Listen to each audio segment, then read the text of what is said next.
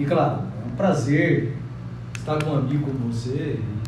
E já vou deixando aqui o espaço aberto, se em outro momento você precisar de mim, pode contar comigo sempre. Se Deus quiser, nós vamos fazer muito isso aqui. Aí uma hora eu ia falar de umas outras coisas mais malucas, né? Sem dúvida, falar de É. o que, que é melhor, é Marvel ou DC? Ah, pode ser também.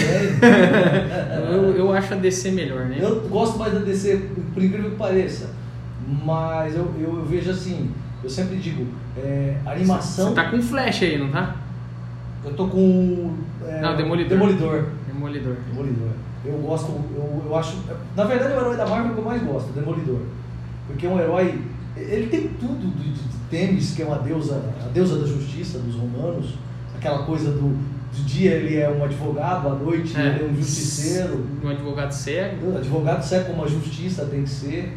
Então eu gosto muito porque ele tem um apego muito é, próximo à mitologia grega. E então, mas eu DC eu acho que é mais reflexivo em alguns pontos. Eu também acho, cara. Eu, eu sou muito fã. Eita, cara. Desconectou aqui. Tá difícil, Pepe. Eu acho que a internet tá ruim, cara. É? Às vezes acontece. Tá, tá, a temperatura tá boa aí? Tá Excelente. com frio, não? Excelente. Hum. Acho que voltou. Voltou aí? Ah, não. Não, tá ruim. Tinha dado volta, parecia que tinha dado volta e. Eu tenho. Eu, eu tô notando aqui, eu acho que é a internet que tá ruim. Tem algumas pessoas curtindo lá. Cara, a internet caiu, literalmente. Puxa. Ela caiu, caiu a internet, caiu e voltou. Não vou nem falar de onde é a minha internet para não fazer uma propaganda ruim aqui da. A internet tá caindo. É.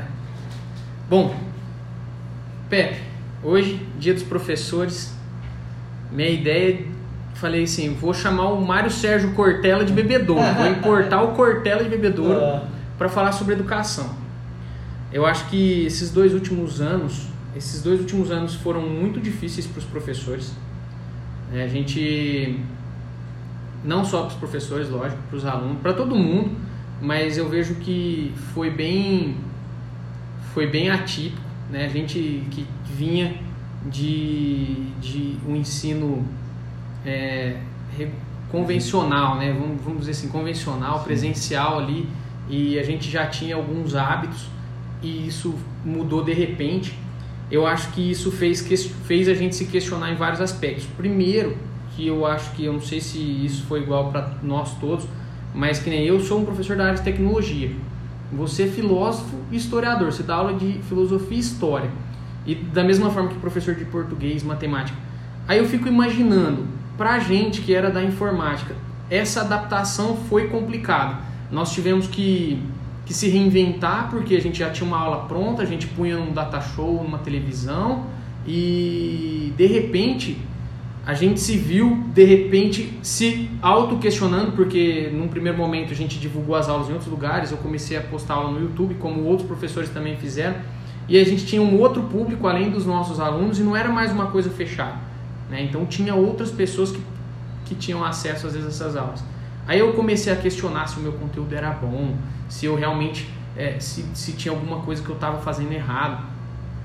No seu caso, para você falar de história e filosofia, você acha que piorou, cara? Como é que foi esse negócio? Ficou, ficou pior? Ou, ou você acha que não, melhorou ou, ou piorou? Ou os alunos gostaram mais das suas aulas? Você acha que a, a- a adaptação, lá em 2019, março, maio, a gente começou 100% remoto.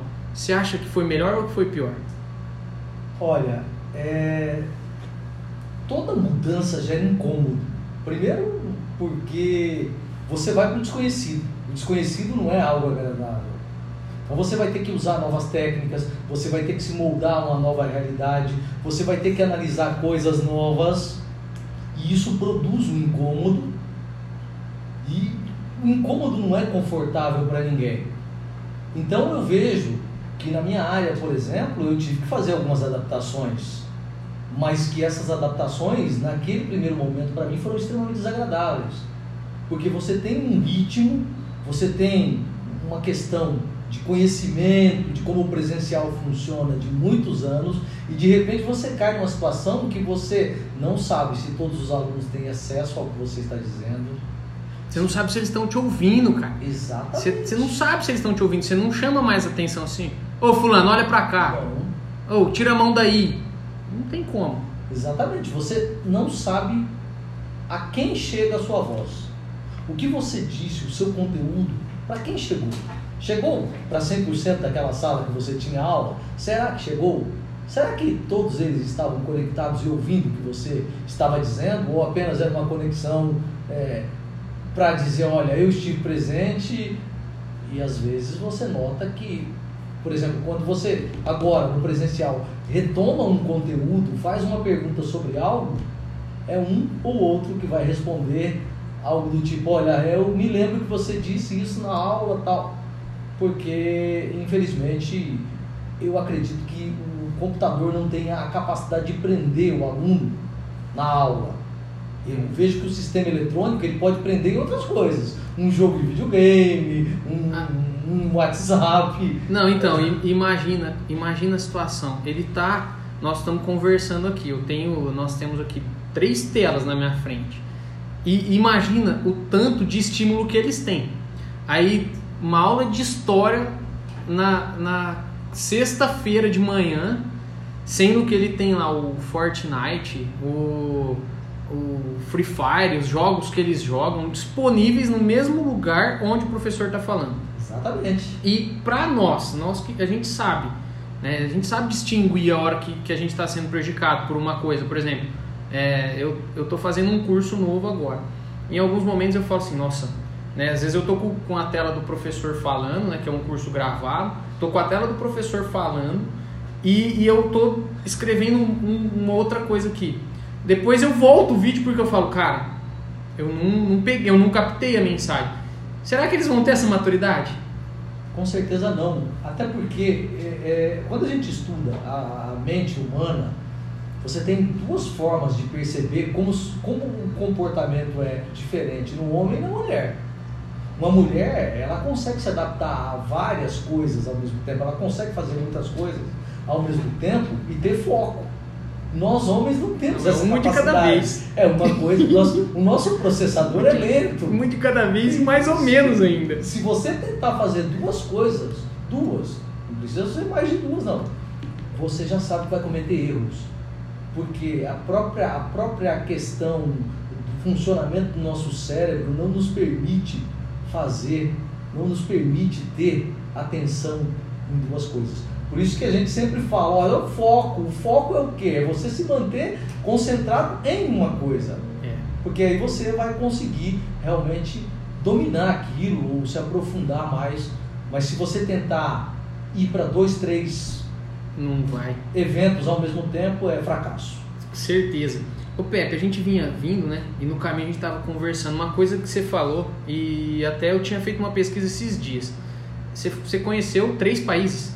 Eu conheci sete países. Sete países? Sete países. Tá. Eu fiz uma pesquisa rápida e sobre educação, como que é a educação no Brasil, educação no mundo, como que está a situação, né? A gente vê, o pessoal fala muito mal da educação no Brasil e, e eu cheguei a cinco países aqui. Em primeiro lugar, Suíça, Noruega, Primeiro lugar Suíça, segundo Noruega, terceiro Alemanha, quarto Finlândia, quinto Estados Unidos.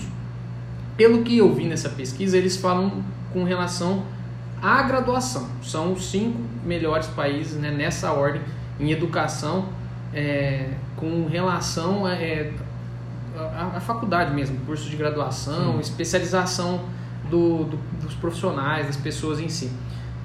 O que, que você acha? o que, que você acha que torna, o que, que você acha que tornaria, né? É, o que torna um país melhor em educação é, ou pior em educação? E uma outra coisa que eu me, me pergunto muito, as pessoas falam muito em cultura chinesa, a cultura chinesa, tal. Qual que é a diferença de cultura para educação? E o que, que você acha da educação do Japão com relação aos outros países? E o que, que você acha da educação do Brasil em relação a outros países? Assim, você acha que realmente o Brasil está muito ruim? Ou, ou às vezes, porque o pessoal fala que a educação é mascarada, realmente a gente percebe que, que houve né, uma, uma queda na, na educação, né? A gente, que nem dependendo, eu dou aula na graduação, dou aula no curso técnico, às vezes a gente nota a deficiência que o aluno chega hoje. Mas assim, o que que causa isso? E você acha que tem como recuperar? Ou, ou é, é uma coisa que vai levar tanto tempo que talvez nunca se recupere? Bom, vamos lá. É, é, são várias perguntas. São várias coisas. E aí eu vou analisar assim pontualmente cada uma para tentar responder. Se eu falhar, você já me cutuca aí de novo para responder. Se você falhar, eu vou falhar junto, porque eu não, não tenho como, não tenho, não, só conheço o Brasil. Mas aí não, eu falo com relação à resposta, mas se deixei algum item de fora, mas tranquilo. Bom, vamos pensar no seguinte: educação é, é uma palavra que tem dois sentidos. Existe o sentido de bons modos, que é aquele que você obtém em casa, então a sua família cria você de uma forma que você tem uma boa conduta onde quer que você esteja. Existe educação no sentido de instrução, de formação acadêmica, que é uma obrigação da escola e posteriormente da faculdade ou universidade fornecer ao aluno. Então, a palavra educação tem dois sentidos, inclusive a, a, a falta de educação é, no sentido de grosseria e aí existe a falta de educação no sentido de instrução, a falta de, de, educação no sentido de grosseria, no Brasil é chamada, curiosamente, de ignorância. Não, não necessariamente. Ignorância é a falta de conhecimento. Então quer dizer que o cara não tem educação no sentido de formação acadêmica. Não é que ele não tenha bons modos. Se não tem bons modos, ele é grosseiro, não ignorante. Então essas palavras, ao contrário, elas também são confundidas num contexto geral. Sobre o Japão especificamente, quando o Japão, ali por volta de 1860, o imperador retoma o seu poder, porque o Japão ficou ali vários séculos em poder dos shoguns. Os shoguns eram senhores feudais que elegiam lá, os daimios na verdade, esses senhores feudais, elegiam um entre eles, que era o shogun, para comandar o país. O imperador era uma figura meramente decorativa, como é a rainha da Inglaterra. Não mandava nada. Não mandava nada. Mas por volta de 1860, os, na década de 1860, os Estados Unidos chegam ao Japão, abrem o país ao comércio, o imperador retomou seu poder e aí ele começa a fazer um negócio que nós vamos chamar de história de restauração Meiji. Meiji por causa do nome do imperador e ele restaura o seu poder. E uma das coisas que é interessante, ele acaba com os samurais, só que o código Bushido, que é o código do samurai, é introduzido na escola. E a primeira coisa que um samurai tinha que ter para ser uma figura de sucesso só, só era a honra. O, o, esse lance, então, é mais ou menos a, a história do último samurai, o filme. É então é, é, é, basicamente aquilo tem uma, tem um fundo de verdade. Tem um fundo de verdade, é baseado é. em alguma coisa real. Sim, só que aquela revolução que acontece ali no filme, ela é inspirada numa outra revolução que aconteceu na China. Mas a história foi passada no Japão. Ali tem uma mescla de acontecimento chinês com japonês. Mas a história do Japão realmente o filme é a é história do filme. Aquilo ali realmente houve aquela, aquela coisa do Japão destituindo os samurais, tirando a espada, introduzindo o exército armado. Cortando o é, cabelo. Isso é pura verdade, isso realmente aconteceu. Mas o que é interessante é que ele introduz o código Bushido nas escolas. Então a escola é o lugar da honra. O japonês tem a honra como a coisa mais importante da vida. Porque um samurai, quando ele perdia a honra, ele se suicidava. Quando o Japão perde a Segunda Guerra Mundial, quando jogam as duas bombas sobre Hiroshima e Nagasaki, os generais japoneses não queriam se render, porque eles achavam que eles iam ferir a honra da pátria mãe. Então muitos deles cometeram o sepulcro, ou aqui falam harakiri, o suicídio, para não verem a vergonha do Japão humilhado assinando a rendição. Então, por exemplo, no Japão o que acontece? Cara, que forte, os é, caras se matavam então. Exatamente. Nossa. É forte. O japonês. Deles, não, mas eles são tradicionalistas, né? Isso aí é cultura ou educação? Isso é cultura. Isso é cultura. Isso é cultura. Isso é cultura. Porque o que acontece? é uma outra coisa. A, a, gente tem mania de achar que uma pessoa inteligente é, pode ser confundida com uma pessoa culta. Até pode, mas uma pessoa sábia não pode ser confundida com uma pessoa culta. Vou te dar um exemplo. Inteligência é aquilo que você oferece de você ao mundo. Então é algo que brota de você e que você enxergou ali e os outros não enxergaram. Quando você enxerga algo que os outros não enxergaram, você passa a ser chamado de gênio. Você pode ver que gênio está no meio da palavra inteligência. Você pode ver que tudo que tiver gênio é princípio de, de criação, é origem, origem. Você pega o Gênesis, ele, ele é, o, é a Gênesis da Bíblia. Você pega a genética, estuda a origem da vida. Você pega a inteligência, é, é aquilo que o homem produz de melhor. Você pega a engenharia, você precisa ter conhecimento para conseguir fazer uma construção. Então, tudo que tiver isso é princípio de origem das coisas, é princípio de vida.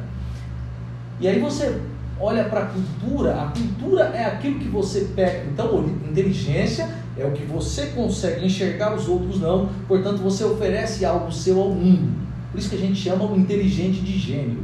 Albert Einstein, por exemplo, Isaac Newton. Agora, o culto é aquele cara que pegou o conhecimento do mundo e obteve para si. E ele consegue transmitir isso para os outros. Então, uma pessoa culta é uma pessoa que tem muito conhecimento, mas esse conhecimento ela, ela, essa pessoa absorveu do mundo. Então, essa é a diferença. Ela pegou pronto. Exatamente. Essa é a diferença entre um homem culto e um homem inteligente. Agora, existe uma terceira vertente, que é o sábio. O sábio não necessariamente precisa ir à escola precisa de um título de mestrado ou doutorado para ser sábio. Ele vai ser sábio porque ele conseguiu, de alguma forma, mesmo sendo às vezes iletrado, dominar conhecimentos que outras pessoas não são capazes de dominar. Por exemplo, as nossas avós, elas eram muito sábias. Porque se você chegasse na casa da avó com uma dor, fosse ela de cabeça, dor de estômago, ela sabia usar as ervas medicinais como os nossos índios haviam usado aqui no Brasil. Hoje, se você chegar na casa de qualquer pessoa e reclamar de uma dor de cabeça, a pessoa já vem com aspirina, com um Tilenol, Dorflex. um Dorflex. Então, essa sabedoria, por exemplo, de lidar com as coisas da natureza se perdeu. Então, hoje a gente já não tem mais essa sabedoria. Existem outros tipos de sabedoria hoje, mas existem. Sabedoria sempre vai existir enquanto houver humanidade, cultura também, inteligência também. China, a China, a China é um, um país que eles têm uma coisa bastante interessante. Existe um livro chinês chamado A Arte da Guerra, foi escrito por Sun Tzu. E eles tiveram grandes filósofos como Lao Tse e Confúcio. Eu considero Confúcio talvez dos dois, dos três aí o mais sábio. Confúcio foi um sábio tão imponente que ele era ele era assessor de um rei de um reino do, do, do, do, do sul, que era um reino pequeno, e um reino do norte, que era o reino maior, estava conquistando todas as terras. Quando esse reino chegou a ameaçar o reino no qual o Confúcio era um, um, um associado ali, um, né, um agregado do rei, membro ali. Né? Isso. Ele viu que o rei estava aflito e disse: Olha, eu vou negociar com o reino do norte me dê algumas pessoas. E aí o Confúcio marcou um encontro com o reino, com os representantes do Reino do Norte, num vale, numa região onde você teria é, algumas condições que ajudariam a fazer o que ele fez. Ele veio de lá para cá com os homens, com galhos, varrendo o chão e fazendo uma grande poeira. E outros homens vinham atrás batendo o tambor. Naquele desfiladeiro havia o eco era muito grande. Então, com a poeira muito grande também dava a impressão que ele estava trazendo um grande exército. Mas o exército dele era pequeno. Ele só usou estratégia, que é o que a arte da guerra fala. Estratégia. Você tem que usar estratégia. E, e fala que numa batalha o seu maior inimigo é você mesmo. E se você conhece você e o seu inimigo, a chance de vitória é muito grande. Se você se conhece, mas não conhece o inimigo, a chance de derrota é muito grande. Então, você tem que saber dosar o seu conhecimento, a sua estratégia. O fato é que Confúcio conseguiu um tratado de paz amplamente vitorioso ao reino dele, sem precisar disparar uma única flecha, apenas usou a estratégia. E a... sem contar com todas as desvantagens, né? Com todas as desvantagens. Mas aí você vê a China hoje. O que, que a China faz? Ela está usando estratégia. Qual que é o país de comércio mais pujante no mundo hoje? É a China. Aí você fala assim, mas a China é um país comunista. Não, não é bem assim. A China é um país que nós diríamos aí é um capitalismo de Estado. O que tem de comunismo na China é uma ditadura. Eles não têm nada além disso. Agora, a parte comercial deles é muito bem é, centrada nas questões do capitalismo. Por isso que eles estão se tornando o maior polo de comércio do mundo. Porque eles sabem usar estratégia. Eles estão usando a arte da guerra nas relações cotidianas, comerciais. Veja que sempre tem um entreveiro com os Estados Unidos. Recentemente teve um entreveiro com Taiwan. Porque o Taiwan, Taiwan o que aconteceu? O Taiwan era parte da China. É porque eles também não arredam o pé, né? Eles são. Os bichos são. Né? Então. Eles não têm medo de ninguém. Estão é, aí porque deve é. Mas uh, o grande problema da China começa, na minha opinião, assim, começa a, a aparecer com a Segunda Guerra Mundial. Porque a China era muito desorganizada. Em 1911, a China deixa de ser uma monarquia e passa a ser uma república. Essa república era extremamente corrupta e desorganizada. Na década de 30, o Japão invade a China. Metade da China praticamente foi em poder do Japão. A Manchúria. O Japão queria o que ali? Queria é, principalmente matéria-prima para a sua máquina de guerra. Quando aí começa a guerra sino-japonesa em 1937. Começa dois anos antes da Segunda Guerra Mundial na Europa. Começou primeiro na Ásia. O Japão tinha invadido em 31, mas em 37 o conflito se instala de vez. E ali, dentro da China, a China foi conquistada porque ela estava dividida. Que é uma coisa que os chineses hoje não fazem mais. Se dividir. Essa divisão, exatamente. Os romanos diziam isso. Dividir para conquistar. Os romanos souberam fazer isso. Os chineses hoje estão muito mais unidos. Mas por quê? Porque quando, vem, quando, acaba, quando acaba a Segunda Guerra Mundial, o Japão é destruído ali pela, pelos Estados Unidos, a China entra numa guerra civil entre os nacionalistas e os comunistas. E os comunistas eram a maioria, eles ganham. Os nacionalistas fogem. Para onde? Para Taiwan. E eles declaram Taiwan independente da China. Mao Tse Tung não aceitava isso, ninguém nunca aceitou. Por que, que Taiwan até hoje se considera um país independente? Porque os Estados Unidos sempre protegeram Taiwan. Se a proteção dos Estados Unidos falhar com Taiwan, como falhou com o Afeganistão Nossa. recentemente, Taiwan não tem condição nenhuma, nenhuma de se defender. Exatamente, que é o que acontece com o Japão. O pessoal do Japão tem um grande temor com relação à China e à Coreia do Norte, porque o Japão, desde o final da Segunda Guerra Mundial, foi protegido pelos Estados Unidos. Então existe é, é, essa questão. Agora, os países de educação que você mencionou, Nossa. os países europeus, é a outra parte aí. É. Com relação a isso, é, esses países por exemplo, Suécia, Finlândia, Noruega, esses países têm é, um alto grau de desenvolvimento em termos de educação básica e superior também, a Alemanha, os Estados Unidos que você mencionou, mas eles já estão começando a enfrentar sérios problemas, que é o mesmo problema que o Japão enfrenta, que é a questão do suicídio. Porque o que, que houve? A, a, a política econômica desses países esses países adotam um modelo que a gente chama de social-democracia. Então, a social-democracia é o que? Ela tem uma cara de socialismo, aproveitando-se daquilo que o capitalismo produz de melhor. Então, somam-se as duas coisas. Mas o capitalismo sempre trouxe a ideia de liberalismo, a ideia de liberdade. E eles estão criando uma geração de crianças muito livres. Esse é um grande problema. Porque você e eu somos de uma época em que nós tínhamos limites para as coisas. Nossos pais diziam: olha, até aqui, daqui para frente você não vai. Não é uma liberdade total, é uma Ex liberdade parcial. Exatamente. Até certo ponto a gente é livre. Exatamente. O que, que acontece, por exemplo, na Suécia? Se o pai quiser entrar no quarto do filho e o filho estiver dentro desse quarto, o pai tem que bater na porta e pedir licença. Ele tem que pedir autorização para o filho. Ô, louco. Se o filho disser não entra, não entra. Porque se o pai entrar, o filho pode chamar a polícia e denunciar o pai por abusos. Então você está criando uma geração que está tão livre que eles não sabem o que fazer com a liberdade. E o resultado disso qual é? É que o número de suicídio nesses países tem aumentado muito. Principalmente na Suécia. A Suécia tem um alto índice de suicídio.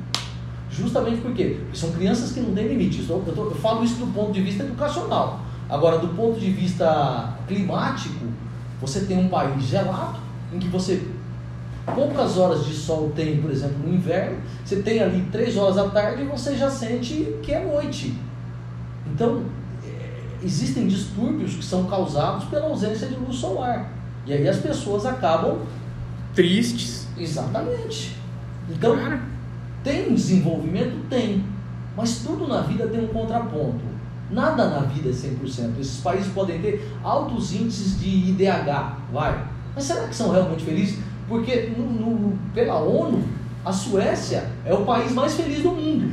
Quando você olha o, índice uma de suicídio... Forma, uma forma educada de, de, se dizer que a ignorância é... É uma benção. É uma benção. É, é uma, é, gente, quanto mais burro, mais feliz. Cara, o Schopenhauer dizia isso. O Schopenhauer dizia isso. O John Lennon também disse sou muito fã do Schopenhauer, que é um filósofo alemão, é um filósofo chamado de pessimista por muita gente. Mas ele tem o que de verdade? Não, tem. A ignorância, tem uma frase, né? Ignorância é uma. É uma dádiva. É uma dádiva, é, né? É e, e, tem coisas que às vezes é melhor a gente não saber, que a gente tá feliz por não saber. É. Né? A partir. É, tem um, um vídeo do, do Cortella que ele fala, né?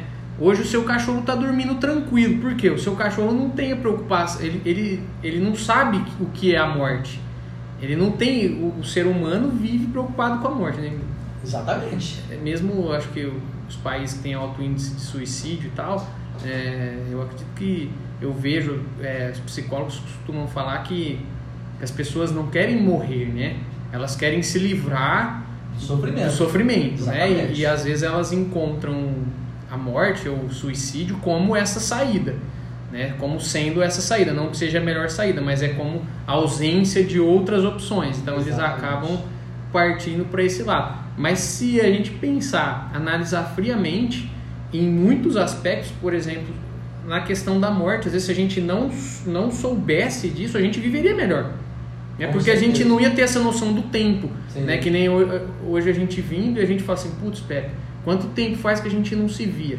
Quanto tempo faz que a gente não conversa? Né? E por quê? Tempo. E, e aí, ao mesmo tempo, a gente para e pensa assim, não, mas espera, quanto tempo a gente ainda tem? Quantas vezes mais nós ainda vamos poder nos reunir e ter essas conversas e, e colocar esse papo? Então a gente tem a preocupação. Se a gente não soubesse que a gente tinha essa limitação de tempo, nós não íamos estar preocupados, a gente ia estar tranquilo, sempre. Não, algum dia a gente vai se ver. Não ia ter preocupação com a doença, com, com, a, com a morte. Então, é, lógico, né, dando um exemplo de uma coisa assim, mas em vários outros aspectos. Se a gente não tivesse uma preocupação com uma prova, se você na ausência da prova não tem preocupação, não tem por que estudar. Se não tem por que estudar, então quanto menos preocupações, né, talvez mais alegria. Ou talvez não. Na verdade, eu considero o tempo como a expressão máxima do fracasso e da derrota do ser humano. Porque Nossa. você não tem como vencer o tempo. O tempo é o teu inimigo mais forte, é o mais invencível dos lutadores da arena da vida. Quem venceu o tempo? Ninguém. Ninguém venceu o tempo. E aí tem uma outra coisa importante. O máximo que você consegue fazer com o tempo é que se você for muito bom em alguma coisa que você fez nesse mundo, de alguma forma você se torna imortal. Imortal não no sentido físico, entenda bem, mas as suas ideias prevalecem. Por exemplo, até agora há pouco eu falei do Albert Einstein, já morreu há muito tempo, mas todo santo dia tem alguém mencionando o nome dele. Por quê? Porque o cara tem a teve a capacidade de produzir algo que ficou marcado na espécie humana. Até hoje, nós falamos, por exemplo, na história de Alexandre o Grande, de Sócrates, filósofo. Por quê? Porque esses caras conseguiram produzir algo que superou a própria humanidade deles. E, e, e sem contar que superou muito o tempo deles. Né? Sim. O, superou assim a, a, qualidade daquilo que eles produziram para aquele tempo não condiz ao tempo em si que eles viveram. Exatamente, eles estavam à frente daquele tempo. Eles estavam muito à frente daquele tempo, né? Eles estavam pensando coisas que eu, a gente estuda hoje e não entende ainda, né? O cara, o cara não sei quantos mil anos atrás lá, o cara resolveu e, e, hoje a gente tenta fazer e não consegue, né? Não consegue aplicar a ideia do cara. Eu gosto muito de uma fala do, do Clóvis de Barros Filho que ele fala isso do teorema de Pitágoras. É. Que ele menciona. você tem que comer alfalfa, meu. Como assim? O cara inventou. O cara inventou um negócio lá na Grécia Antiga e você não. E, e o Pitágoras tem uma coisa interessante que as pessoas normalmente não observam. Pitágoras dizia que tudo tem número. É verdade. O Pitágoras estava mais do que certo quando ele disse que o princípio, que arque, era um número. É mesmo. Está em tudo. Você, tudo. Tá na... Como é na que você música, vai expressar? tá, na, Exatamente. tá em tudo. Você vai expressar o, o, a altura daquela porta. Tem que ser em número. A largura, em número. Metro, peso, centímetro. número. É, e, e, assim é com a gente. A gente tem peso, a gente tem altura, a gente tem números de documentos. A gente tem idade. Idade, data de nascimento, tudo que for ser É expresso tem que ser número. O Pitágoras estava coberto de razão quando disse isso o pai do teorema de Pitágoras, que até hoje muita gente não dá conta de aplicar. E o Clóvis de Barros fica maluco. Fica louco. É, mas é, é parte do processo. Porque na verdade não. E, mas e, e aí que tá. Né? Uma outra coisa que leva a gente, volta lá para a educação e, e você pensa. Às vezes o cara não consegue aplicar o teorema, o teorema de Pitágoras. Ele é delta igual b ao quadrado Ah, menos 4ac rapaz. sobre 2a, né? É. É, Aí o cara não consegue a- a- aplicar isso, mas o cara é bom em outra coisa. E eu vejo que hoje a gente tem uma galera mal, mal aproveitada nisso, né? na própria escola. Uma coisa que eu não sei o que, que você acha. Eu vi que aquelas, aqueles países que, que eu citei lá, alguns deles, eles têm, principalmente nas faculdades, a, a, a maior parte da grade é opcional. Sim. Tipo assim, ó, não, eu quero fazer isso, eu quero fazer isso, Sim. eu quero fazer aquilo, eu quero. O cara, ele, ele vai fazer, vai escolher Aptidões, aquilo, né? aptidões. Então, às vezes, tem, tem alguma coisa que você não é bom, cara. E tem coisas que você não consegue ficar bom. Por exemplo, eu não consigo desenhar. Eu também sou Eu péssimo. não consigo desenhar. E, e se eu for ficar tentando desenhar, eu começo a me frustrar. Primeiro porque eu não gosto de desenhar. Eu, eu acho bonito ver o desenho de alguém. Eu também. Eu não gosto de desenhar.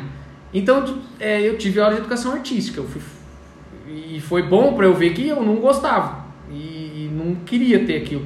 Mas você já imaginou se eu tivesse que ter seis aulas de educação física por dia durante três anos, né? O colegial inteiro? Eu acho que seria uma tortura, não seria, uma, não seria ensino. Seria uma tortura. E às vezes a gente tem isso com os nossos alunos. O cara tá ali fazendo uma coisa que ele não gosta. Só que ao mesmo tempo que a gente tem essa questão de querer ter uma opção, tem coisa que a gente tem que tem que ter um incentivo, né? Porque, por exemplo, eu vou dar aula de programação. Eu, eu dou aula de desenvolvimento de sistema.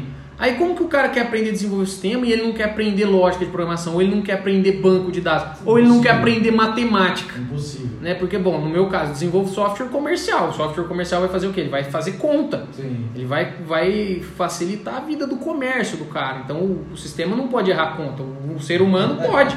né? Agora, se a gente criar um sistema... E aí, como que o, o, o programador, ele não precisa ser um exímio matemático, não preciso ser... Mas eu preciso ter o conhecimento básico de matemática, Uhum. ou pelo menos entender aquilo que vai ser aplicado.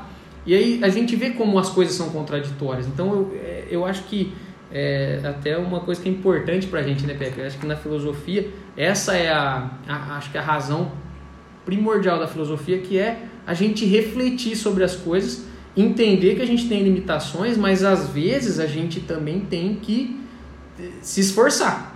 Sem esforço, né? Sem, sem dor, sem ganho. Se É. você quer ficar forte, você vai ter que ir na academia, você vai ter que comer bem. Você, ah, eu, por exemplo, tenho me esforçado para beber água porque eu nunca gostei de beber água, mas né, devido a diversas situações, a gente sabe a necessidade de beber Sim. água, né, independente de frequentar academia ou não, a gente tem a necessidade de, de consumir água, então eu sei dessa, mas eu ah, mas não me faz mal, eu nunca bebi muita água até hoje e nunca me fez mal. Mas a partir do momento que eu entendo que isso vai me melhorar, por que não beber água? Então eu tenho tentado beber água. É, não, não gosto. Não é uma coisa que me dá prazer, poxa, beber água. Não é uma coisa que eu falo, ah, que delícia. Não é igual beber uma Coca-Cola. É. Mas eu me esforço, eu vou lá e faço. Da mesma, é, acho que da mesma forma a gente tem que ver a educação igual em algumas coisas, né? Eu tenho, eu tenho que tentar. Eu posso ser péssimo, mas eu tenho que tentar. Tem que dar uma chance. Bom, aí a gente tem que ver duas coisas. A primeira é a forma como se pensa o que vai ser a, essa reforma da educação. Porque o governo né, tem aí todos os parâmetros para realmente colocar em pauta e começar essa, esse novo ensino médio. Esse Mas uma opção é o aluno ter. Então, a, a tendência seria essa. Além da, das opções, por exemplo, o cara ter um apoio maior para a prática esportiva. Porque você vê, nesses países que você menciona, esses países todos, por exemplo, Estados Unidos é uma potência olímpica. Muitos atletas. China também, né, cara? Então, muito, a China também. Muitos atletas são formados aonde? Nas universidades. Você pega os jogadores de basquete todos eles de alguma forma estão vinculados a universidades. Então o cara já vem de uma cultura de estudo e uma cultura esportiva. As coisas caminham lado a lado. Agora, você pega um país como o Brasil, e aí a gente tem que analisar a nossa situação, às vezes a escola não tem uma quadra para o moleque praticar educação física. Então como é que você vai fazer essa implementação desse novo ensino médio se você não tem recurso. Exatamente. E como é que você vai fazer omelete sem ovos? Não tem como. Então, há muita coisa que precisa ser melhorada naquilo que é fornecido à escola, ao aluno, ao professor, porque senão nós vamos continuar fracassando. Então, precisamos analisar isso no Brasil. Isso é uma coisa que não pode ser jogada para escanteio, não pode ser jogada para debaixo do tapete, como vem acontecendo ano após ano. E uma outra coisa que você me fez ainda lá, uma pergunta sobre educação no Brasil, há, há, há uma situação que é bastante interessante de ser comentada. Quando o Brasil fez o Plano Real, em 1994, Fernando Henrique Cardoso é, conseguiu dinheiro do FMI, do Banco Mundial, para poder implementar o plano e, e resolver os problemas econômicos do país. Só que as taxas de analfabetismo no Brasil eram muito altas. E aí as, as organizações internacionais pressionaram o governo para reduzir o, o, número de analfabetos no Brasil. E aí o Fernando Henrique Cardoso, que é um cara que a gente tem que dizer que realmente é, é, é um gênio do Brasil, porque ele foi, ele é, na verdade, que está vivo, é, o Fernando Henrique é um dos grandes intelectuais da história do Brasil. Pode ter sido, talvez, presidente bom em alguns aspectos, eu estou falando do intelectual Fernando Henrique Cardoso. Ele é grandioso. Acho que talvez tenha sido o único doutor a ocupar a presidência da República. Ele foi professor Ele fora é, do Brasil, né? Foi na Universidade de Sorbonne, em Paris. É, então, não, é, não é qualquer um. Não, ele é um intelectual de primeira grandeza. Ele não é qualquer pingaia. Não, ele é reconhecido mundialmente.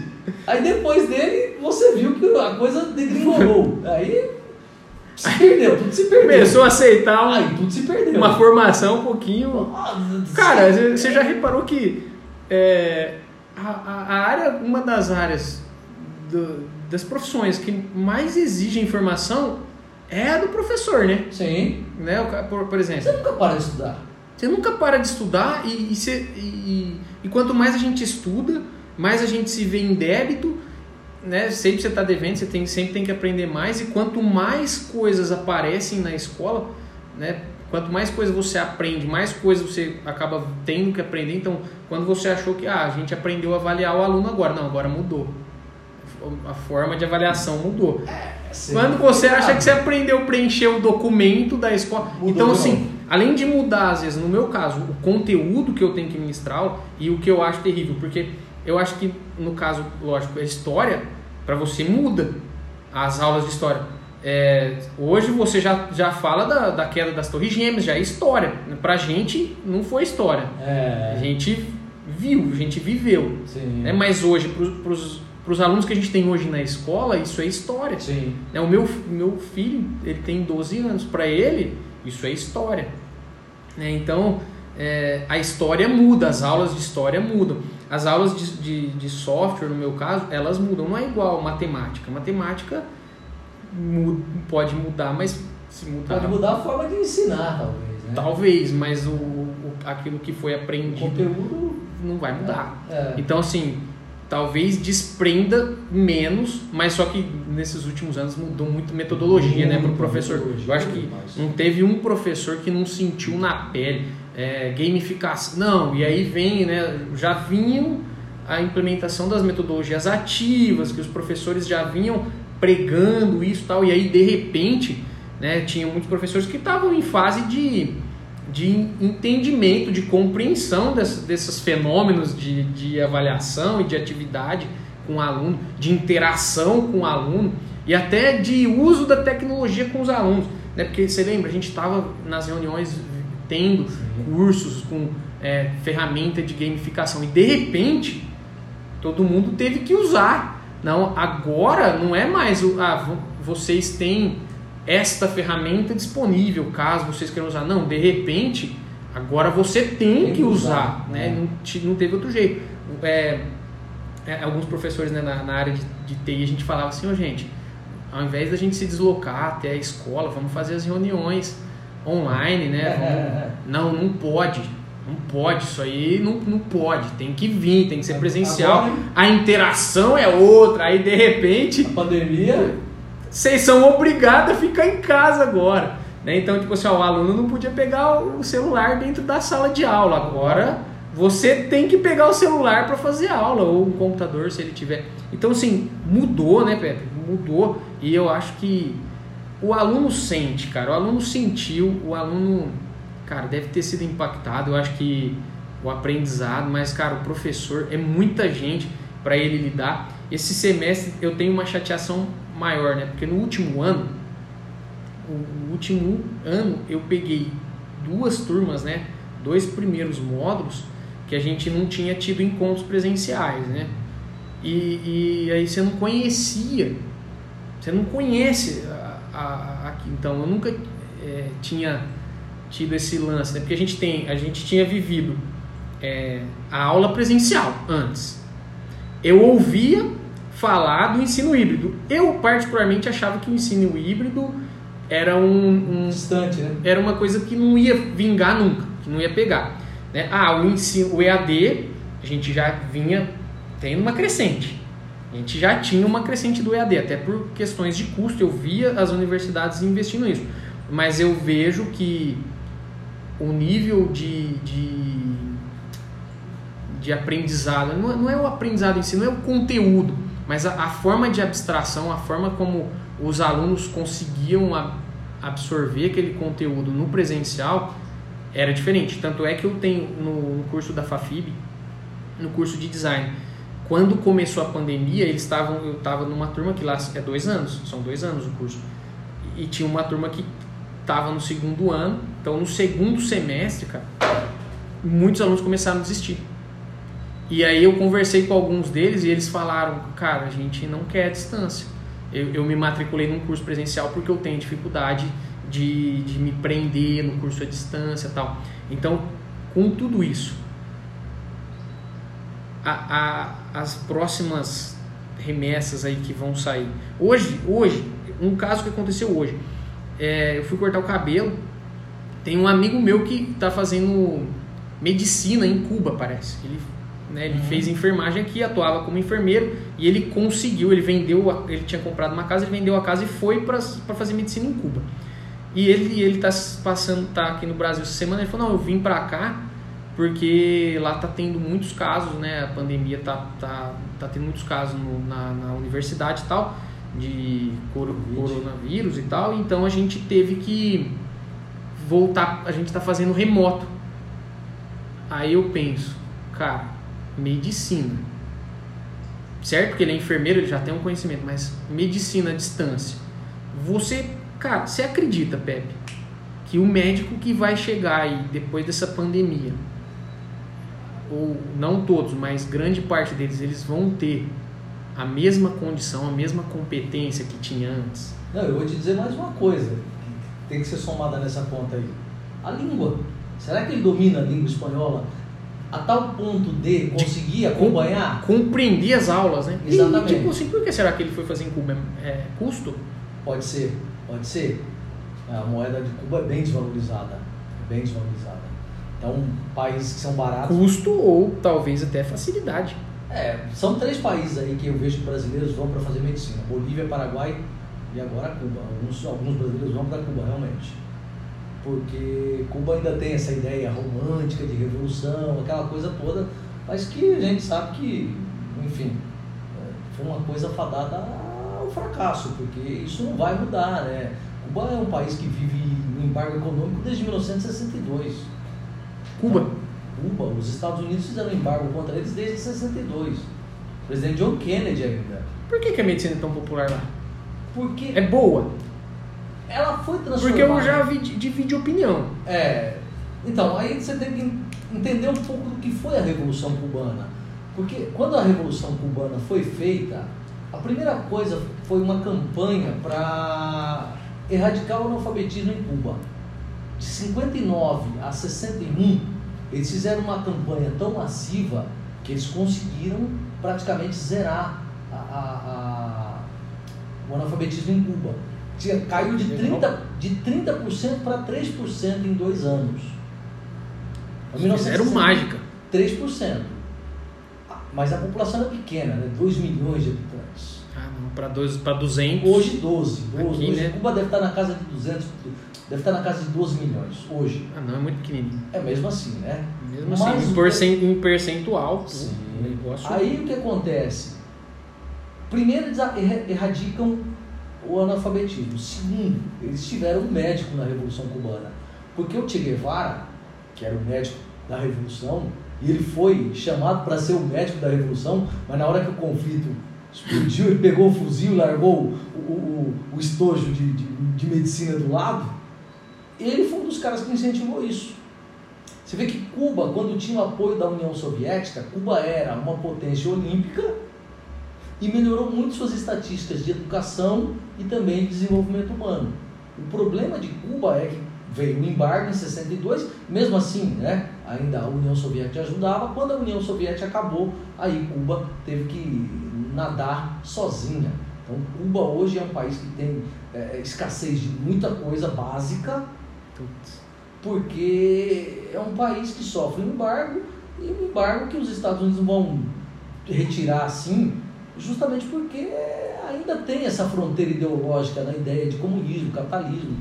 Cuba também, como todo país comunista, infelizmente foi guiado por uma ditadura. Né? O Fidel Castro, com quantos anos? 50 anos de de poder. Ele se derrubado uma ditadura militar, que foi a ditadura de Fulgêncio Batista, colocada no poder pelos Estados Unidos, ficou ali de 52 a 59, e de 59 para cá foi a ditadura dos irmãos Castro, o Fidel e o Raul Castro. Então, você trocou uma ditadura por outra. Houve algum avanço do ponto de vista da medicina? Houve. Houve algum avanço do ponto de vista da educação? Houve. Então, se você for considerar questões sociais, houve um grande avanço. Mas hoje o país não tem esse avanço mais. Tudo isso praticamente já se perdeu. Por quê? Porque o país não tem condição de andar com as próprias pernas. Então, esse embargo e toda essa, essa questão é, ideológica hoje é o que ferra com a vida de Cuba.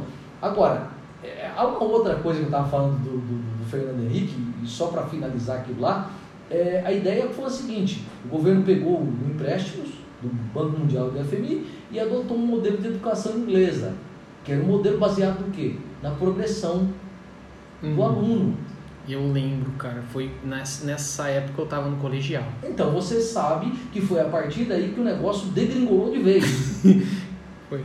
Porque a gente vive essa realidade. Porque o cara não sabe absolutamente nada numa disciplina. Às vezes não sabe nenhuma. Mas vão maquiando de um jeito tal que o cara vai sendo empurrado para frente. Vai chegar algum momento que esse cara vai explodir.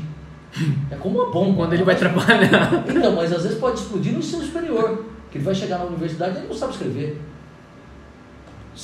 E aí, como é que você faz com um aluno desse? Porque esse é o analfabeto que vai gerar lá o, o que a gente vai chamar de analfabetismo estrutural. Porque esse cara, ele tem um, um certificado lá de formado no ensino fundamental, no ensino médio, mas ele não sabe nada. Pior, Pepe, pior do que o cara se formar no ensino médio e chegar ruim na faculdade, sem a base, é ele se formar na faculdade. E, e acontece. E acontece. E aí você imagina, tá saindo um monte de engenheiro. Meu Deus. Tá saindo um um monte de engenheiro. depois. Tá saindo um monte. É, até uma coisa interessante. né? vale a pena a gente comentar isso aqui agora. É, eu, eu tava lendo uma matéria que o Brasil hoje forma, em média, por ano, 80 mil advogados. E o mercado consome, em média, 40 mil advogados. Quantos passam na B? Então, eu não, não vi isso. Quantos, quantos, né? Se os 40 mil que, que precisam, né? Que, que o mercado absorve, eles todos eles têm OB, porque eu acho que não. Eu Porque o escritório, pô, eles podem contratar um cara e ter alguém lá que assina, né? Sim. Então, só que olha, olha uma coisa muito louca. Na área de TI, tinha 400 mil vagas abrindo por ano. E a tendência é aumentar. Porque o que, que aconteceu com as vagas de TI? Elas não são mais nacionais. Uhum. Então, hoje, o, o TI globalizou totalmente. Então, é, é, até eu divulguei para os alunos recentemente. Vaga na Alemanha. Tem um monte de brasileiro trabalhando em Londres, trabalhando em Nova York. Por quê? Na Austrália teve um, uma, uma palestra do pessoal do Centro Paula Souza, cara. Eu até participei. As meninas lá falando de como fazer estágio na. Inclusive elas estão morando lá, né? Aham. É, como fazer, o que, que você tem que fazer tal para os alunos, nossos alunos poderem chegar, né, fazer o, um- o estágio lá e trabalhar lá e de repente até conseguir ef- efetivar morada lá ou trabalhar daqui. Então eu vejo assim, lógico que não é só para TI, mas o TI é um gargalo. E vamos tirar a base pelas, pelas escolas que a gente trabalha. Né? A gente está lá na ETEC, lá na, na, na FAFIB, nós dois tivemos a oportunidade de trabalhar na- nas- nessas duas, né? E, e eu vejo assim, você chega a dar aula no curso de informática. Sim. É um curso que cada ano que passa mingua mais. É, é, menos alunos entrando e muito menos saindo, chegando até o fim. Sim. E aí você vê assim, um monte de, de gente partindo para ADM, partindo para direito, né? sendo que a gente encontra, tanto na área administrativa quanto na área jurídica hoje, uma limitação de, de vaga. E, e assim, ah, mas eu vou empreender. Como é que eu vou empreender em direito?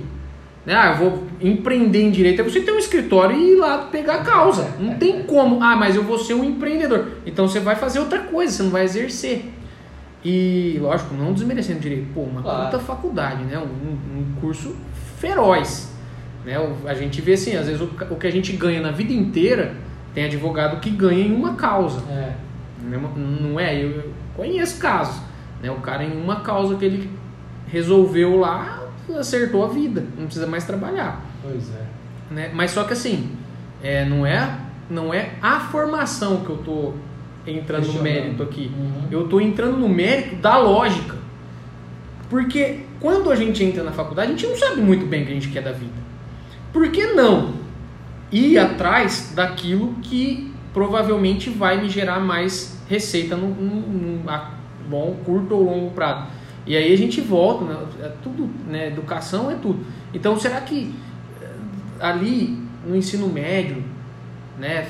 A gente faz feira de profissões tal, mas de repente, nessa reforma que eles falam em fazer, não, não tem, a gente não tinha que pensar em em estudar isso, ó. Gente, vocês têm essas possibilidades. É por que, que a gente não falta médico? É, lógico, né? Para fazer uma faculdade de medicina tem um custo alto, Sim. né? E, e se você não for muito, é, não tiver uma condição financeira, ter estudado em ótimas escolas para você conseguir uma faculdade pública, pé. Infelizmente, é, o cara desiste ali, ó. O cara às vezes tem que pagar um cursinho, porque para entrar é muito concorrido, né? E quem está concorrendo estudou em escolas provavelmente melhores do que às vezes a gente tem condição de estudar. Mas é um caso para se pensar ou não. Nessa reforma aí a gente é, dá, dá um norte para esses alunos. Fala assim, ó, cara, você quer fazer direito, você vai ter essa proporção. Você quer fazer. Agora, e professor, ninguém quer ser?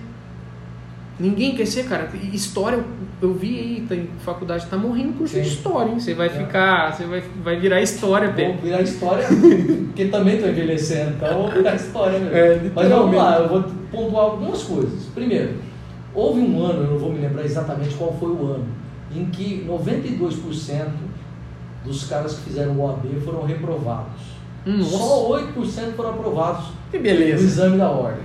Além de tudo, o, o- não sei nem se vem né, da, do, se foi no curso em si a, a deficiência ou se já vinha, É, não sei. ou se a OAB é muito difícil mesmo. Não né? sei Talvez dizer ela qual- tá muito é acima daquilo a que... ordem das coisas aí, mas houve um ano que eu me lembro disso.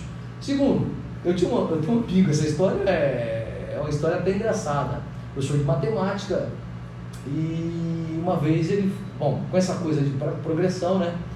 É, uma vez ele chegou ao hospital e a pessoa que ia aplicar a injeção dele tinha sido aluna dele no ensino médio. Ele abandonou a consulta e foi, falou, "Não, não vou tomar injeção. É, Depois eu fiquei sabendo Sabe onde história. ele venha, né? Rapaz, você, você começa a, rir, porque você fala, cara, como pode, né? A terceira coisa, é, as pessoas hoje estão muito preocupadas em dinheiro. Elas estão muito preocupadas em ganhar dinheiro. E Só- muito. né? Os jovens, eles, eles acham que é, que é fácil ganhar muito dinheiro. Mas é uma sociedade que valoriza o ter e não o ser. Então, numa sociedade que valoriza o ter e não o ser, você vai ter esse tipo de situação acontecendo. Mas aí, você vê acontecer também outras coisas. Um dia, eu tive, eu tive um aluno que eu sempre dizia isso para eles, eu sempre digo isso para eles, que é mais importante eles irem atrás de algo que os faça feliz, porque se eles forem felizes no que eles estão fazendo, eles vão ser bons profissionais e as oportunidades vão aparecer de qualquer jeito. Você Sem pode, dúvida. você pode ser O cara, que é, o cara que é bom. Você É. entendeu? Você acha que o salário do, do Karnal, do Cortella, do Clóvis é igual ao nosso? Não vai ser. Não vai ser. É, com- com certeza não. Mas quando você é bom no que você faz, as oportunidades aparecem. Eu, Sim. eu vou dizer para você até hoje, sempre que eu estou assim, chega começo de ano, meio de semestre ali, sempre aparecem oportunidades de trabalho. Nunca me faltaram, graças a Deus, oportunidades.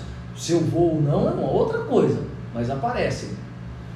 E aí eu tive um aluno que ele, ele queria fazer filosofia. Nossa, que legal.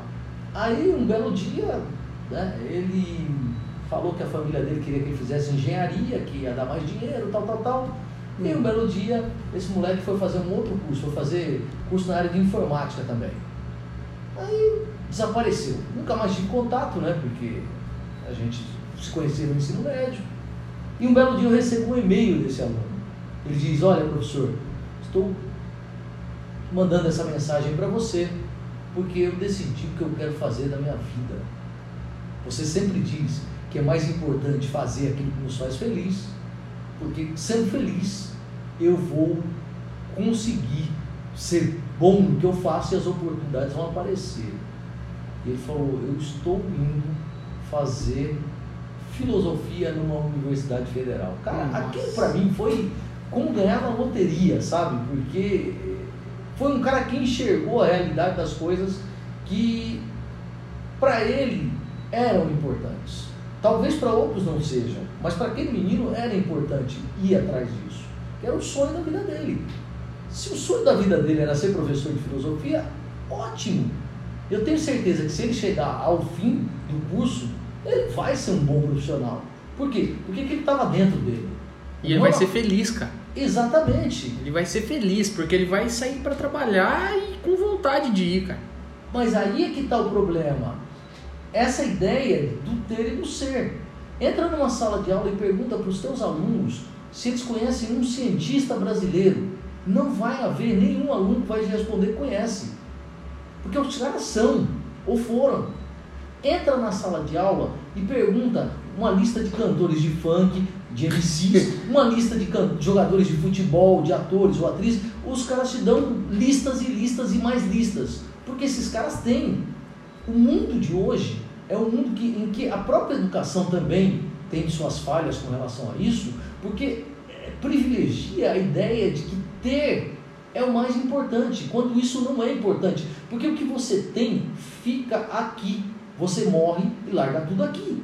O que você é é o que vai. Na hora que você morre, ninguém diz assim, ó, ele tinha uma caminhonete, ele tinha uma mansão. Não! As pessoas vão falar do seu caráter, do que você é. Olha, era uma pessoa boa por isso, isso e isso. Era um cara legal, você gostava. Nossa, era bom de falar com ele e tal. Entendeu? É o que fica. É o que fica. E as pessoas se esqueceram disso. Por isso é que o mundo virou o que virou. Não é culpa do mundo, a culpa é das pessoas, é da sociedade essa culpa. É, é vou... o, o, mundo não mudou. Não. O, o que mudou é o, ser humano. É, o que mudou é o ser humano que. que vou... e, e, mudou para pior ou para melhor? Bom, não vamos questionar isso aí. É, um exemplo clássico, eu fiz é, minha dissertação sobre super-heróis, quadrinhos, e eu sempre gostei de associar isso a questões da filosofia, e isso é muito é, bom porque houve um boom de super-heróis no cinema, é, videogame. Isso é verdade. E isso. E aí a gente tem que concordar que a Marvel foi responsável por esse boom. Sim, sim. Embora eu, eu prefira descer, cara. Christopher Reeve, Superman, sim, lá. Sim. É, é, a gente vem dessa geração. Mas agora essa galera mais nova, Mas eles isso... conheceram, eles vieram o Homem de Ferro, que é um, um super-herói que eu nem conhecia. Marvel Mas é um herói que surgiu por causa da Guerra Fria, na Guerra do Vietnã. A origem dele é nos anos 60, na Guerra do Vietnã, no contexto da Guerra Fria. A Marvel é muito especialista nesses aspectos. Ela, ela, ela consegue trazer. A Marvel, a, a, a temática dela é sempre contemporânea. A DC ela é mais, ela é mais lá atrás, a Idade Antiga, a Idade Média. Tem muita coisa. Por exemplo, o Batman é completamente medieval, ele é gótico. Os góticos eram da Idade Média, os visigodos, os ostrogodos destruíram o Império Romano. O Superman tem uma pegada muito mais antiga ainda. O Shazam também. Então, a Mulher Maravilha, que é uma Amazona, um mito grego. Então a DC tem uma pegada lá atrás. Mas aí o que eu quero dizer é o seguinte: se você chega para os meninos hoje e fala assim, teve dois filmes há alguns anos. Um foi é, Batman versus Superman, O Nascimento da Justiça, A Origem da Justiça. E o outro foi é, Capitão América versus Homem de Ferro, Guerra Civil. Se você chegar para os alunos e falar assim, você prefere o Superman ou o Batman? E, ou o Capitão América e o Homem de Ferro, você pode ter certeza, quem vai ganhar essa pesquisa é. E eu já fiz ela, por isso que eu vou dizer exatamente. Você já sabe aqui. o vencedor. Exatamente. De um lado é o Batman. Ganha do Super-Homem. Ganha. Mas o Super-Homem arrebenta ele se quiser. Mas o Batman tem. Ele é modelo de sucesso econômico. Ah, ele é um milionário, é ele é um pegador, ele é um cara. O Superman é. Ele não tem. A gente valoriza é. o ser. Por isso que eu sou fã do Super-Homem assim, porque os mais antigos vão valorizar o ser. Os mais ser. novos vão valorizar o ter. Então, é um choque da nossa geração com essa geração. Eles pensam realmente diferente da Cara, gente. Cara, Homem de Ferro e o Batman, uma briga ali de, de ter mas o Batman, o, o Homem de Ferro foi inspirado no Batman em algumas características. Quando estão Genialidade, dinheiro. Exatamente. tudo. E uma outra coisa é você comparar o Capitão América com o Homem de Ferro. Curiosamente, na minha pesquisa, o Capitão América ganhou acho que por dois votos. Cara, Mas a tendência era que o Homem de Ferro ganhasse. Seguindo a mesma lógica, Exatamente. o Homem de Ferro ganharia. O, o Capitão América ganhou assim, apertadinho, dois votos. Eu falei, cara, eu não acredito que ele ganhou. Porque eu esperava que viesse da mesma forma o Batman e o Homem de Ferro. Porque são os caras que têm, são os milionários, são modelos de sucesso econômico, uma, uma sociedade que vai valorizar isso. Uma, uma coisa que eu vejo que a juventude gosta Principalmente nesses. É, pegando o gancho desses filmes. Às vezes eu vejo que hoje eles acham legal a arrogância, né? Não, além do ter, é, a forma como, como eles se, se colocam em, em- em ter e, e falar assim, não, eu tenho, por isso eu sou foda. Que nem tem um, um meme na internet que é quando o Homem de Ferro. é, não, acho que é o Batman que fala, né? É, qual- ah, o Flash pergunta pro, pro Batman qual é o seu superpoder. Ele fala, sou, sou rico. então, tipo, você vê que isso realmente fala muito alto. O Capitão América pergunta pro Homem de Ferro, grandão, né? É. Sem isso aí, sem essa armadura, o que, que você é? Rico, bonito e, Filantropo? é, inteligente, é gênio, Playboy? gênio, playboy, rico. O cara falou um monte, rico, bonito, Arrogância. E- Arrogância. E, e, e E isso- simpatizam com isso. simpatizam. E a- às vezes a gente acha né, mitidinho, né? Tipo Mas assim, é curioso isso, porque é uma geração que não foi criada para gostar de arrogância. Seja arrogante com alguém dessa geração, por exemplo. eles questionam tudo. Você né? entendeu? É é estranho eles terem essa admiração, porque é uma geração que não suporta arrogância. Mas às vezes admiram Admiram. os caras que têm um comportamento arrogante. É estranho, porque, por exemplo, é- é- é, outro dia eu tava ouvindo uns jogadores. Eu sempre gosto de ver podcast de jogador antigo. Acho Ah, eu ando vendo uns também. Também. Não, eu Nossa, eu vejo o Vampeta, risada, cara. O Vampeta, o Romário. Outro dia eu vi o Romário. Rapaz, o Romário era muito Ah, louco, velho. E o Edmundo. Eu falei, cara. Doido. Não, e a gente via os caras jogando bola naquela época, não tinha essas coisas, né? Não. Que nem hoje, esse tipo de informação que a gente tem hoje. E, e a gente tem que tentar entender também que, cara, essa juventude, eles têm informação que a gente não, Muita. não teria. Mas nossa, a, a internet eu acho que a cabecinha deles não suporta, cara. A internet ajudou muito na difusão do conhecimento. O problema é a qualidade do conhecimento que eles se apropriam. Não deixa de ser conhecimento, mas não é porque é um conhecimento que é bom. Às vezes não é bom, Às exatamente. vezes não é bom. É, existe muita coisa boa na internet. Se você garimpar, você vai encontrar coisas fabulosas, coisas que vão te enriquecer culturalmente de uma forma assim que você vai dizer, meu Deus, olha que coisa perfeita e maravilhosa que eu encontrei. Mas existe muita, muito conteúdo que é lixo também.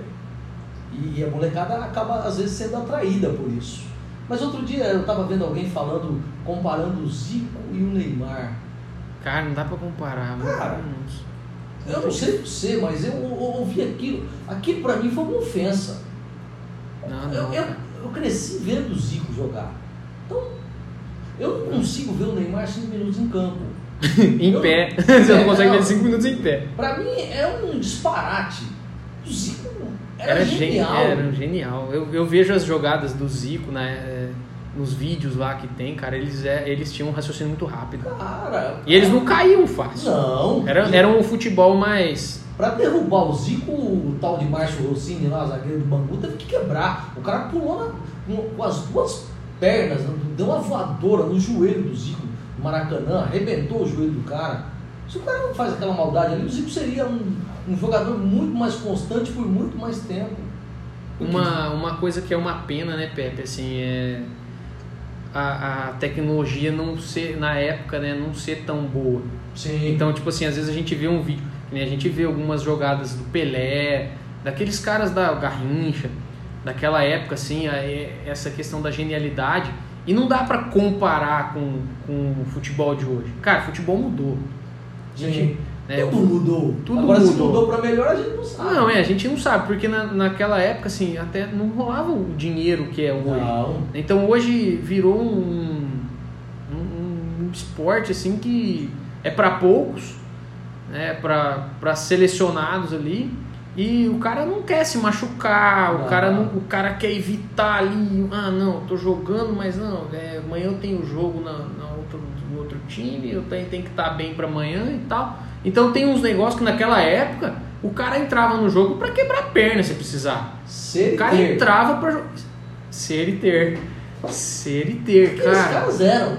Eram. Só que eles não ganhavam, eles não tiveram. Hoje os caras têm avião, os cara, o cara começa a jogar bola, começa a ganhar de. E aí o cara agora faz podcast, o cara tem um. um- joga, tem, ganha uma fama, faz um podcast e fala de qualquer coisa lá e ele realmente vai. vai não vai ser, vai ter. Né? Então ele não precisa falar de alguma coisa legal. É o que a sociedade valoriza.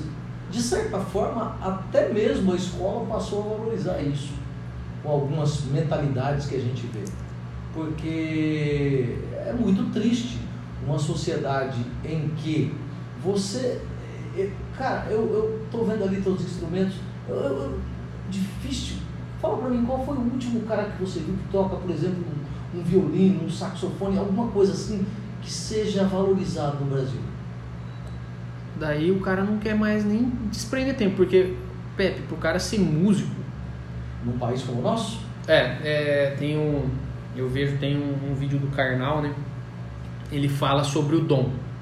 Né? A diferença de dom. É, ele fala que você falar para uma pessoa que ela tem o dom ofende. Porque ele, no caso dele, por exemplo, ele falou assim: não, eu estudei, eu leio, são horas de leitura para adquirir o conhecimento. Então, quando alguém fala de dom, é como se você tivesse ganho, que ele tivesse é, é, vindo de gratuitamente. Você é não, suor. É, você não teve suor.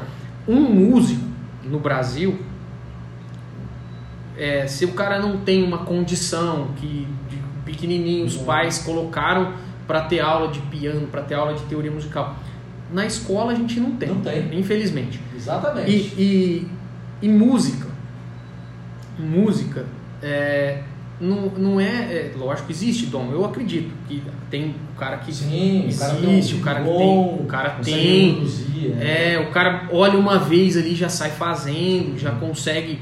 Né? Mas só que eu vejo que, mesmo que exista o dom, o cara precisa dedicar muito tempo. Porque por mais que exista um dom ali, o cara para ele tocar um violão, ele vai ter que criar uma memória muscular, o cara para tocar um piano, ele vai ter que, que ter anos de treino, cara não, não por mais gênio que ele seja, né? no caso de um gênio, lógico, vai, vai demorar menos, mas é, o, o cara vai ter que entender o esforço, o que eu acho que está faltando hoje, o cara entender né, que, por exemplo, para ele, é, ele começa a fazer um curso com a gente lá, Aí você começa a, a gente começa a fazer o que? A gente tem tentar, vamos começar do mais simples possível e ir evoluindo.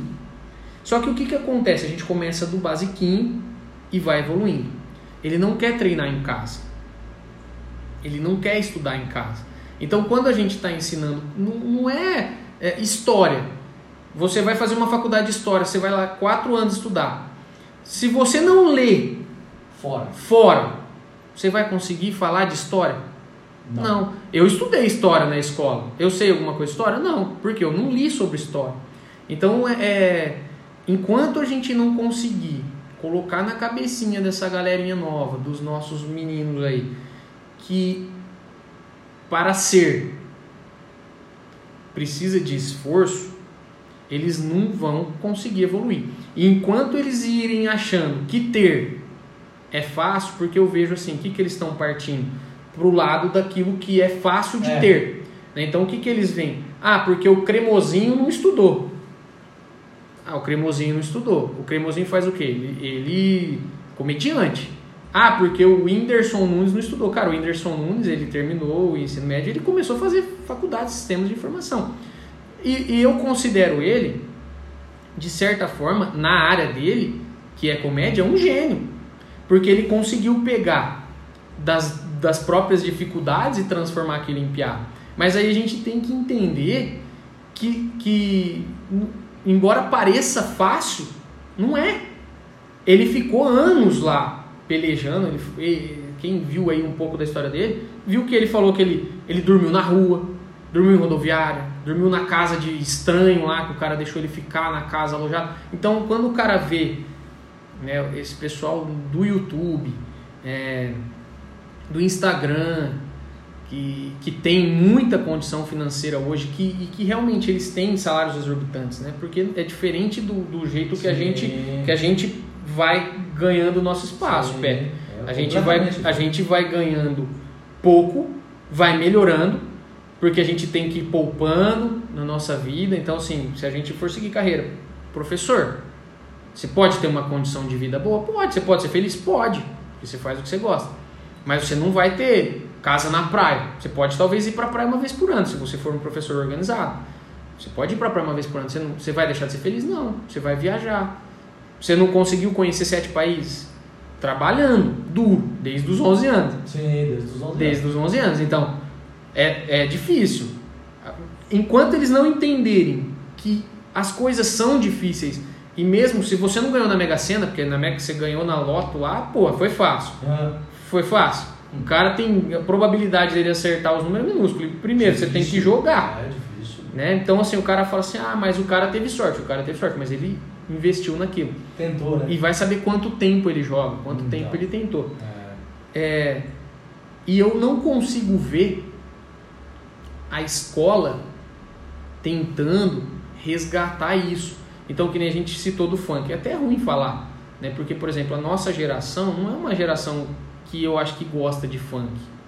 É. Mas assim, não é agradável pra gente, talvez porque mudou muito daquilo que a Sim. gente tinha pro que virou, a Sim. música que a gente conhecia. Então eu gosto de Djavan, que é é uma coisa mais suave. Eu gosto de eu gosto de eletrônica, eu gosto de, de música eletrônica e tal. Mas mas o funk assim, a- as letras, eu acho elas muito diferentes daquilo que eu sou acostumado. É duas, três palavras só, né? É, É, e, e eu li, eu li agora também, recente isso, cara, que a música, de um modo geral, principalmente no Brasil, eles vêm diminuindo, né, os compositores atuais, eles vêm diminuindo os arranjos, que se você pega uma música, é, Toquinho, é, dos caras da antiga aí, né, acho que até se a gente pegar é, Kid de Abelha, é, Skank, Nossa, é, quanta coisa boa que nós tivemos. então, né, poxa, é, pegar assim o- os arranjos que eles faziam para as músicas, né, o preparo daquela música, e hoje é muito menor. Então, o que que os caras fazem? Não, pô, a gente tem que soltar, porque na verdade eles não pensam em, em perdurar. Eles Sim. querem o quê? Momentâneo, Momentâneo. é, eles querem o quê? Aproveitar o momento. Não, vamos lançar o batidão do, do pegador que vai bombar no carnaval esse ano. É, Vamos lançar a, da volta às aulas o batidão da graduação que vai pegar nessa época e a gente É. ganha o dinheiro e foda-se o resto. é, mas é então, tipo, mesmo. é, a ideia é o, é o que você falou. Mas ó, aí eu vou vou entrar numa outra questão. Porque eu acho que o mundo evoluiu de uma forma, a sociedade evoluiu de uma forma que é muito complicada para a gente conseguir fazer um juízo correto. Primeiro, você não tem mais a questão da disciplina, é uma sociedade completamente indisciplinada. Se você quiser ver a indisciplina da sociedade, você não precisa ir longe. Se você parar aqui na esquina e ficar observando, você vai ver gente passando é, no sinal de pare, vai ver gente fazendo barbeiragem, vai ver de tudo. Então, disciplina já foi para o espaço. A segunda coisa, com D, que eu acho que eles não têm, dedicação. Porque dedicação exige sacrifício. Que é sacrifício? Sacrifício, sacro, é sagrado. É sacralizar, é santificar. O que? O ofício. O que é ofício? Ofício é trabalho, é labor, é labuta. É luta. Luta, o cara não quer, ele não quer, porque dedicação demanda esforço, sacrifício, cansaço. Ninguém quer isso. Já é uma sociedade do cansaço, por si só. Terceira coisa, Deus. Eu não estou falando de religião, falando de Deus. Daquele momento, Deus é aquele ser que, para cada um, claro, vai ter uma definição, mas vamos falar assim dessa energia cósmica que criou o universo, que, que está em contato com tudo que é parte da sua criação, a natureza, você, eu. Eles não têm esse contato espiritual com Deus. Uma sociedade que não tem um contato espiritual é uma sociedade de deprimidos e ansiosos. O deprimido vive em função do que ele deixou para trás, em função do passado. O ansioso vive em função do amanhã, vive em função do futuro, que é aquela coisa que você falou, ah, a morte vai chegar, então eu tenho que viver hoje como se não existisse o amanhã. Cara, você está jogando a sua vida no lixo. Então, disciplina, dedicação, Deus. São os três pilares ali para você formar uma sociedade melhor. Mas existe uma quarta coisa, e essa quarta coisa para mim depende da escola. Ela não vai existir. Porque o governo não quer isso. Que é o incentivo. O que, é o incentivo? Quando o Japão, na era Meiji, se tornou uma potência que começou a valorizar a educação, o imperador fazia, pegava meia dúzia de moleques, os alunos que mais se destacavam. Chegou a hora de fazer universidade. Meu filho, você vai para a França, você vai para a Alemanha, você vai para os Estados Unidos. Você vai ficar quatro anos lá e vai fazer graduação em, na disciplina X, Y, Z. Passados quatro, cinco anos, esse moleque era obrigado a voltar ao Japão para reproduzir o que ele havia aprendido. Então ele passava a ser um transmissor de um novo conhecimento para o povo japonês. No Brasil, você não tem incentivo para os cérebros. Os cérebros, é o que você disse, são cérebros em fuga. TI. Os caras vão para outro país. Porque o Brasil não vai dar oportunidade. Não é porque o Brasil é um país ruim, não. O Brasil é um país maravilhoso. Mas nós somos mal administrados desde sempre. Então não tem como reverter isso a curto prazo. Isso não vai ser revertido a curto prazo. Enquanto nós não entendermos que nós precisamos valorizar a educação, que nós precisamos dar oportunidades, que nós precisamos desenvolver a aptidão do cara, e mostrar para ele que a partir daquela aptidão dele, ele pode ser bom em alguma área, e aí ele vai ser bom em alguma área e não ter, nós vamos continuar patinando. Nós estamos, o nosso trabalho hoje qual que é? É enxugar gelo. É inútil. Você não consegue chegar ao fim de uma linha. Você não consegue chegar a, aonde o teu olhar olha lá e diz, olha, aquele ali é o horizonte, aquela linha é onde eu quero chegar. Não chega. Não é porque você não queira, você até quer.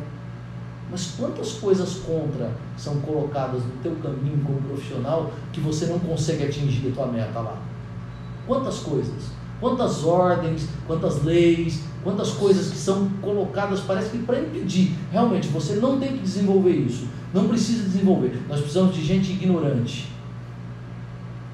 Então, na minha opinião, enquanto não existir dedicação, não existir disciplina, não existir um contato com Deus, e aí entenda, eu não estou falando de religião, eu falo da espiritualidade.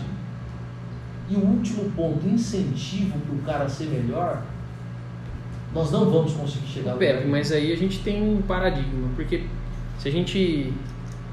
Se, se eu entendo a importância de Deus na vida do ser humano, para que esse ser humano seja melhor, a disciplina, sem dúvida. Né? E, e a gente não pode a gente não pode contar com incentivo, mas nós estamos lá na guerra, a gente precisa fazer alguma coisa. Você acha? Eu não sei. Na escola tem ensino religioso? Não.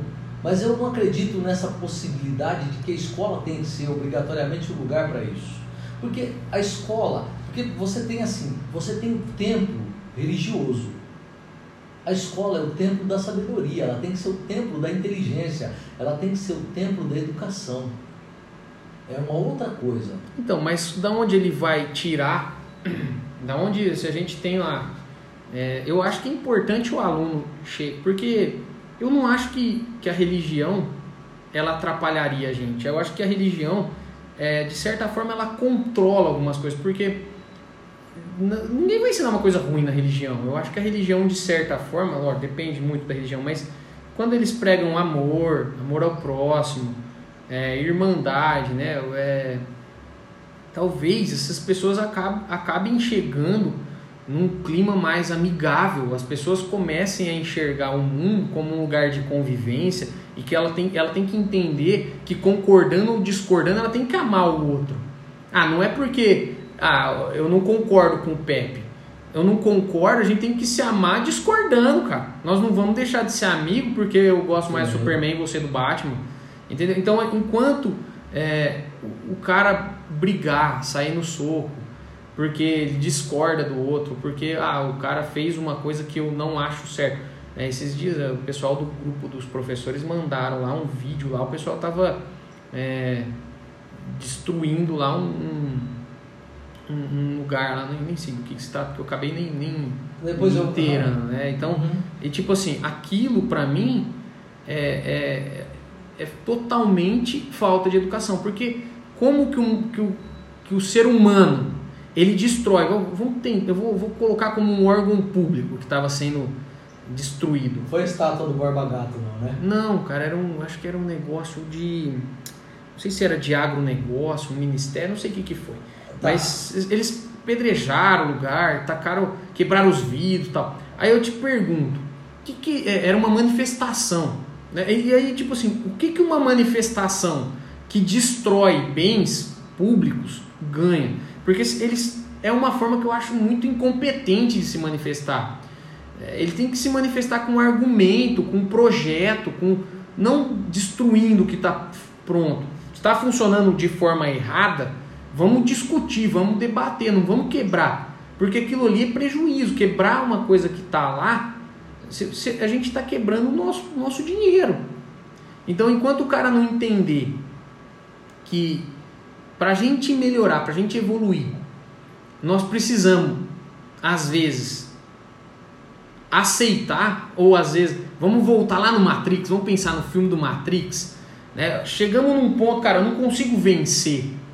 Não dá, não dá para vencer.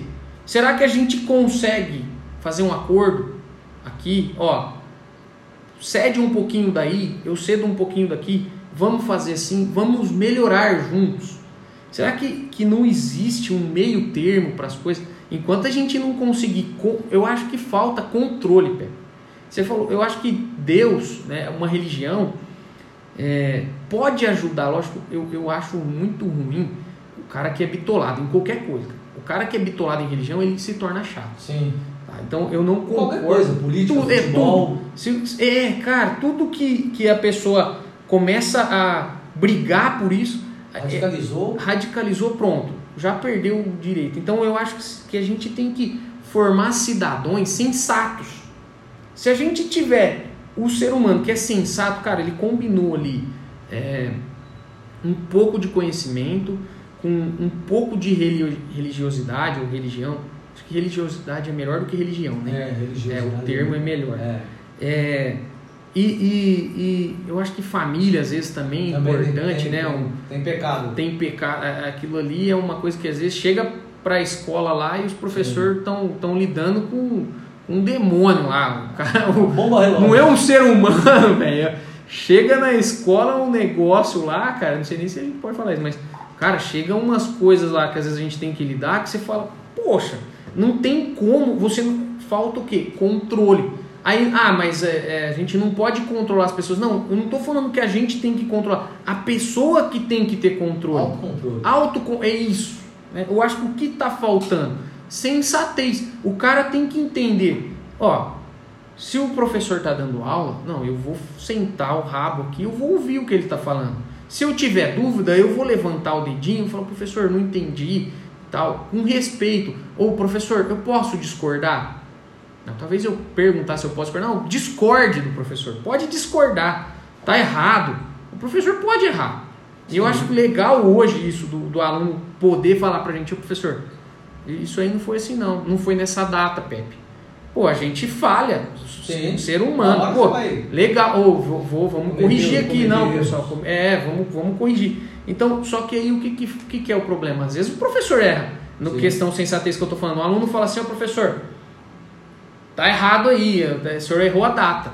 Lógico que às vezes o jeito que o cara fala dá uma tirada de sério, mas, poxa, se eu errei, pô, desculpa, não, vamos corrigir aqui e tal, tal.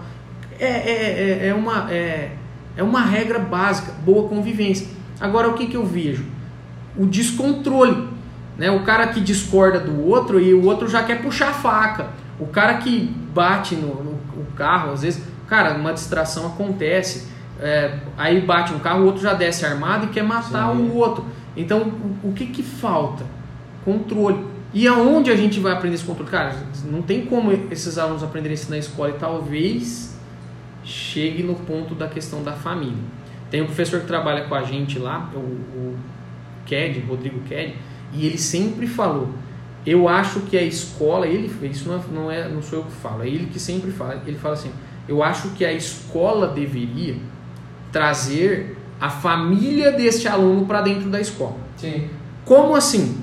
Ele já deu algumas ideias, tipo assim: vamos montar um curso para os pais dos alunos, trazer esse cara para cá. Sim. Eu acho que até já tentaram fazer, mas aí o que, que acontece, Pepe? Hoje é- tá todo mundo tão ocupado com a própria vida E os próprios pais estão tão ocupados com a própria vida que às vezes a gente quer, né, o, o próprio pai e a mãe quer deixar o filho, quer jogar o filho num lugar lá e falar assim, cara, se vira com ele. É. Dá um jeito nesse moleque pra mim. Só que aí ele já veio quebrado pra gente. E aí a, a, a, a porque aí a gente tem lá. Eu acho que a educação e ensino nesse ponto são diferentes. Você falou que tem dois tipos de educação. Né? A educação que bons é modos, a bons família. modos, a família, né? que é aquela educação que o cara já chega com licença, Sim. posso me sentar, posso levantar, Exatamente. posso ir ao banheiro. Até esses dias um aluno perguntou no, no curso técnico, assim, professor, o senhor me dá licença, eu posso ir ao banheiro? Eu achei até estranho, É porque, porque lá eles têm liberdade de ir e vir, ele sai, levanta e vai a hora que quer. Então, cara, eu achei até legal. Falei assim, poxa, eu falei, ó, você não precisa pedir, fica à vontade. Ele falou assim, não, eu gosto de pedir. Eu falei, não, fica à vontade. Mas é, é a gente É. se sente, poxa, cara. surpreende, né? Não, ou você se sente bem, né, Pepe? Você fala, cara, dá até gosto de. Você até respeita mais aquele, aquele aluno. É, você fala, o cara. o cara tem. Não, o cara me tratou diferente também. E, e eu acho que, de certa forma, a gente, a gente espera isso, porque nós fomos educados mais assim, né? Com uma certa rigidez. É, não que seja errado o cara que levanta e vai no banheiro. Não é, porque a gente dá essa liberdade.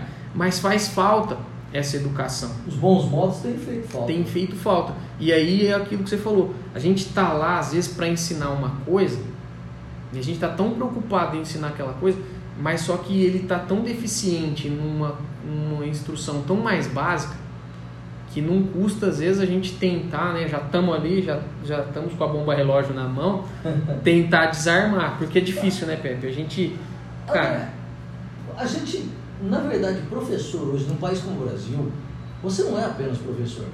Você se torna pai, só que você não pode chamar atenção. é, mas você se torna amigo, você se torna sacerdote, você se torna advogado, você se torna psicólogo, você se torna uma série de coisas que vão além do seu trabalho de professor. Isso é uma coisa inegável. Agora, deixa eu voltar numa coisa que você falou sobre a, a- a questão da, da- da religiosidade. Se fosse fazer isso na escola, teria que abrir um espaço igual para todas as diversidades religiosas. Porque não adianta você abrir para uma ou duas e largar as outras de fora. Não, então, mas a, a religiosidade é o fa é, é, é, é, es- é estudar sobre Sim. religião independente da religião, não é? Sim. É um estudo da religião, Sim. né? É diferente de religião. Mostrar a religião é seria especificamente, ó, catolicismo, espiritismo, né? Seria a especificidade. né? A religiosidade eu acho que seria assim, falar sobre valores, Exatamente. de repente até abordar, se bem que é um negócio que eu acho que ia dar mais problema do que Dá, solução. dá alguns problemas. Ia ser meio vai dar alguns polêmico. problemas. Vai, sempre vai ter Tem que ser um professor muito top Tem que fazer um ser uma pessoa que tenha muito conhecimento e muito jogo de cintura. Mas aí tem uma outra coisa. O mundo de hoje é um mundo extremamente complexo no sentido de que aquela radicalização que eu disse, ela hoje, é, essa polarização é, da humanidade, ela não está só na política, ela está em vários setores. Mas algumas coisas acontecem num país como o nosso por pura ignorância que é a questão de falta de estudo. O cara acha, por exemplo, você falou da destruição de um monumento, vai. O cara que destrói um monumento num país europeu, qualquer cidadão que estiver passando na rua vai lá e vai dar conta dele, vai prendê-lo, porque um, um europeu não aceita isso. Se ele está destruindo um monumento, ele está destruindo algo que eu paguei para ter. Pois é. Aqui no Brasil, o que é público não é de ninguém. Na Europa, os caras têm uma consciência diferente. O que é público é de todo mundo. Então ele não tem o direito de destruir, porque ele vai prejudicar uma coletividade inteira. Então, e a gente vê isso. Mas isso é, é falta de educação. Pois é. Uma outra questão, destruir monumentos. Depois que agora, com esse revisionismo histórico, enfim, as pessoas às vezes não estão sabendo para onde direcionar sua raiva. Ah, um exemplo da estátua do Borba Gato que foi queimada, né? puseram fogo lá na estátua. Primeira coisa, aquilo foi uma, uma infelicidade profunda. Porque o Borba Mas Gato foi manifestação? foi. O, o Borba Gato não era um bandeirante de aprisionamento de escravos. Ele era um bandeirante que buscava minérios. Existiram vários bandeirantes que aprisionavam escravos e índios. E, no entanto, os caras foram atacar justamente a estátua do cara que era um minerador. É a mesma coisa, outro dia eu estava falando, é, a estátua do, do, general Robert Lee nos Estados Unidos, a estátua ia ser retirada em algumas cidades dos Estados Unidos. Outra vergonha, outro desconhecimento histórico. O general Robert Lee lutou na Guerra de Secessão, norte e sul dos Estados Unidos. O, o sul era escravista, o norte não. Então houve a guerra. Presidente Lincoln no poder, o Robert Lee lutou pelo sul porque a família dele era do sul e a família, além de ser do sul, ele também nasceu no sul e a, toda, todo o seio familiar, as propriedades dele eram todas no sul. Só que ele não era escravista. Ele não tinha um escravo na propriedade dele. Ele não tinha. Aí o norte ganha a guerra tal, mas tinha uma estátua do general Robert Lee. E o povo agora está fazendo pressão, não sei nem se já retiraram a estátua dele, é porque ele representa o sul e o sul lembra a escravidão. Quer dizer, a pessoa dele não era um escravista, ele nunca foi escravista. Ele era um minerador. Não, o, o Robert ah. Lee, um, um, general americano, ele nunca foi um, um defensor da escravidão. Embora ele tenha lutado pelo sul, que era escravista. Aí eu falo para os caras, vocês às vezes falam algumas coisas sobre a questão da escravidão no Brasil, mas a gente precisa saber onde está pisando. Em 1863, o presidente Abraham Lincoln, nos Estados Unidos, assinou a lei pondo fim à escravidão durante a Guerra de Secessão. Foram 4 milhões de escravos libertos com essa lei. É, 25 anos depois, a princesa Isabel firma a Lei Áurea, criada no parlamento brasileiro, e põe fim à escravidão. Eu viro para os meus alunos e pergunto: vocês sabem quantos escravos foram, foram colocados em liberdade no Brasil? Com a Lei Áurea. Todo mundo acha que aqui foi muito mais do que nos Estados Unidos. Ah, se nos Estados Unidos foram 4 milhões, aqui é, deve ter sido no mínimo uns 10 milhões. Eu viro e digo: 700 mil. Aqui? Aqui. Seis vezes, praticamente seis vezes menos do que nos Estados Unidos. Putz, os Estados Unidos eram um país muito mais escravista. Naquele momento. O que, que acontece? Nós temos uma péssima ideia sobre o Brasil. Nós não valorizamos o que o Brasil tem de bom. Então é por isso que a história do Brasil é tão complexa de ser aprendida e ensinada para um povo que já tem uma ideia preconcebida de que tudo que tem um padrão BR de é qualidade ruim. é porcaria. E não é bem assim. Não. Eu vou dizer mais, vou dizer mais. Quando Bebedouro é uma cidade que se ela parasse para explorar o potencial histórico que ela tem, você teria muito mais possibilidade de fazer um trabalho bem melhor. Bebedouro é uma cidade que o marco zero da cidade, você pergunta para qualquer bebedourense, ele não sabe onde é. Fica ali perto da Nevada, naquela mangueira que tem na pracinha, em frente à Estação Cultura, ali do lado das casas da FEPASA. É ali. A cidade começou naquele córrego. Ninguém sabe. Não tem uma indicação. O poder público nunca se preocupou em colocar uma plaquinha que fosse. O primeiro campo de futebol iluminado no interior do Brasil foi o estádio Arnoldo, Bulli, que hoje pertence à FAFIB. Aquele foi o primeiro campo de futebol iluminado Você tá de brincadeira. Não. Foi o primeiro campo de futebol iluminado no interior do Brasil. Década de 30. Ninguém fala isso. A ferrovia, o bebedouro surgiu por causa dos tropeiros. Traziam gado de Franca para Barretos e paravam no córrego para dar água. Como ali era o bebedor, né? Bebedouro. Vai virar o bebedouro. A ferrovia levava a carne do frigorífico Ango de Barretos para o Porto de Santos. Passava por bebedouro e pegava o café. Esse era o trajeto da ferrovia. Aí veio a Primeira Guerra Mundial. Os nossos trens faziam exatamente isso.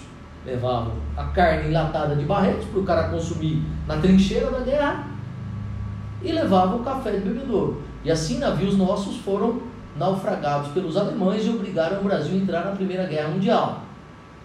Vem a crise de 29, o Brasil começa a queimar café, queimar café, queimar café. Bebedouro era um centro de produção de café. Essa estrada aí é uma alta mogiana, que está lá no, no final do café Utam. Esse AM aí é alta mogiana.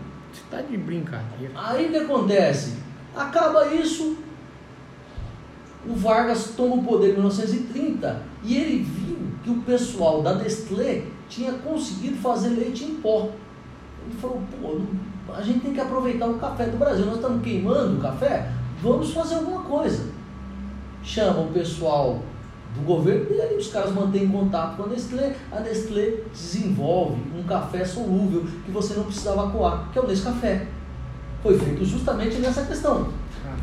Aí, quando acontece isso, quando você vê a, a Segunda Guerra Mundial, muitos soldados estavam tomando, quer ver? Tem imagem. Café. Tomando café daquelas xícaras né, de porcelana, não era porcelana, era um outro material. Que o pessoal tomava o café e era justamente ah, o café que era o Nescafé, que foi produzido por uma demanda do governo do Brasil pela Nestlé. Aí o bebedouro deixou de produzir café, ali onde nós estamos, na ETEC, era uma fazenda de laranja. Quando eu cheguei em Bebedouro, aquilo ali era uma fazenda de laranja.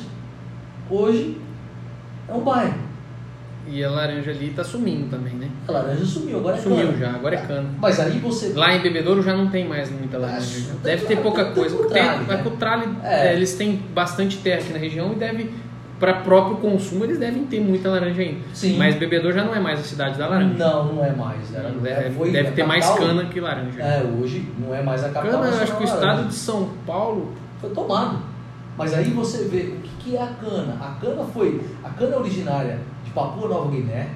Quando Vasco da Gama chegou à Índia em 1498, ele trouxe mudas de cana, porque foi quando eles conseguiram contornar o Cabo da Boa Esperança e chegar à Índia. Planta na Ilha da Madeira, que é onde nasceu Cristiano Ronaldo. Quando eles resolvem colonizar o Brasil em 1530, o Martim Afonso de Souza traz mudas de cana, planta em São Vicente e planta, planta também em Pernambuco, tanto é que Pernambuco e São Vicente são as duas capitanias hereditárias que prosperaram na época, causa da cana. cana-de-açúcar. Estado, né? Aí vem a escravidão, a cana se propagou no Nordeste, o Nordeste virou um semiárido, porque eles mataram o pau-brasil e plantaram cana-de-açúcar. O que nós estamos fazendo no estado de São Paulo? A mesma coisa, só que no nosso caso, a cana começa a ser plantada nos anos 70, no final dos anos 70, porque nos anos 70 os árabes israelenses tiveram vários conflitos. Você tem o choque do petróleo em 73 e o choque do petróleo em 79. Um foi uma guerra árabe-israelense, o outro foi a Revolução Iraniana. O preço do barril de petróleo é 100 dólares. O que, que a ditadura militar resolveu fazer? O governo Ernesto Geisel criar um projeto para que nós tivéssemos motores movidos a etanol. Foi o projeto Pro Álcool. E a partir daí, A o crescimento da, da produção de cana foi só aumentando. E o resultado Mas se a gente analisar isso aí historicamente, igual você está falando, se no Nordeste é uma das causas do, do, do solo ficar semiárido, ou, ou acho que chega Sim, totalmente, ela semiárido. virou um deserto, É, né? cara? Assim, lá, boa parte que- do. é. É. Se vem em decorrência da cana, e se a gente sabe disso aqui no estado de São Paulo, né, aí a gente volta no ser e no ter. Será que o, explorar outras culturas, embora às vezes ta- talvez menos lucrativas, mas não seria melhor, cara? O, o certo seria ou, é, uma diversidade de É, haver uma diversidade. Não estou falando assim, ah, não, é, é porque eu vejo a cana Monocultura é ruim. É, monocular. A gente tá vendo, a gente viu quando o- os caminhoneiros pararam o, o, o problema do monopólio. Sim. né? Não, não falando que os caras estão errados, que eles estavam certos, mas a gente tinha ferrovia. Sim. Desmantelamos. Desman... E são coisas assim que funcionavam, Funcionava que não, não tinham problemas, Sim. que funcionavam bem, né? E descontinuaram, né? Falaram de voltar, retomar até quando aconteceu, né, a parada dos caminhoneiros. E eu acho que eles podem parar a qualquer momento de novo, talvez com razão, devido aos aumentos do combustível e a forma como está indo, né? O caminho que está se tornando é um caminho perigoso. Mas aí a gente olha por esse outro lado. Vamos pensar num lado um pouco mais ambientalista ou pensando no futuro do, do- das crianças que estão aí hoje, né? Que é- na nossa época era uma coisa que se falava muito. Vocês têm que deixar um, um lugar melhor para os filhos de vocês, e tal. Mas eu- é, a gente está tão preocupado, acho que principalmente o, o, o- o grande agricultor, né? Hoje os pequenos também, porque é, como, é comodidade. O, a usina te dá tudo. Mas assim, não, eu te pago para usar a sua terra e você não Exatamente. tem dor de cabeça. Você vai ter o dinheiro. Você vai ter e não precisa fazer nada. Exatamente. É o que o brasileiro quer. É. Você, tem, você vai ganhar e a gente vai ter o trabalho. Esforço zero. Esforço zero. É. E aí eu acho que é onde não, não tem argumento mais. A não, ser, a, a não ser que a própria indústria chegue num ponto que fala assim, não, vamos consumir outra coisa. Vamos consumir pera no lugar de cana. É bem preferível. Vamos- Vamos... é árvore. Né? O problema é foda. Mas, Vamos- mas- não, vamos consumir, sei lá, outra coisa, não, não só cana, uma coisa que não exija tanto, porque a cana, o problema da cana não é só, ela seca rio, cara, ela seca, Sim, ela seca sim, lago, ela seca córrego. freático. E lençol freático, pior, né, cara? Então, assim, eu acho que eu, eu ouço às vezes o pessoal falando que nem tem uma, uma galera que tem horta aqui por perto, né? E tem um pessoal que a gente compra leite, né? Aí eu gosto muito de lá, porque é um lugar gostoso, né? Tem, Sim. tem um monte de animal e tal. E eles têm horta lá. E eles têm um. Uma cisterna, que chama, não é cisterna? Cisterna, poço. Poço artesiano, né? É a mesma coisa, né? Cisterna. Eles têm um poço Tá artesiano. E eles falaram que al- alguns anos atrás ele demorava X horas para encher. E hoje ele já demora X vezes 3 É. para encher. Então, assim, a gente sabe que o problema existe, sabe que está fazendo mal. Mas por que que ninguém para e fala, não, não vamos fazer?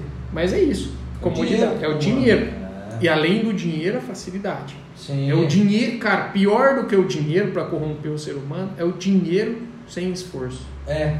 Dinheiro é o além pior que o ter é o ganhar, né? Mas aí, aí você tem uma outra coisa.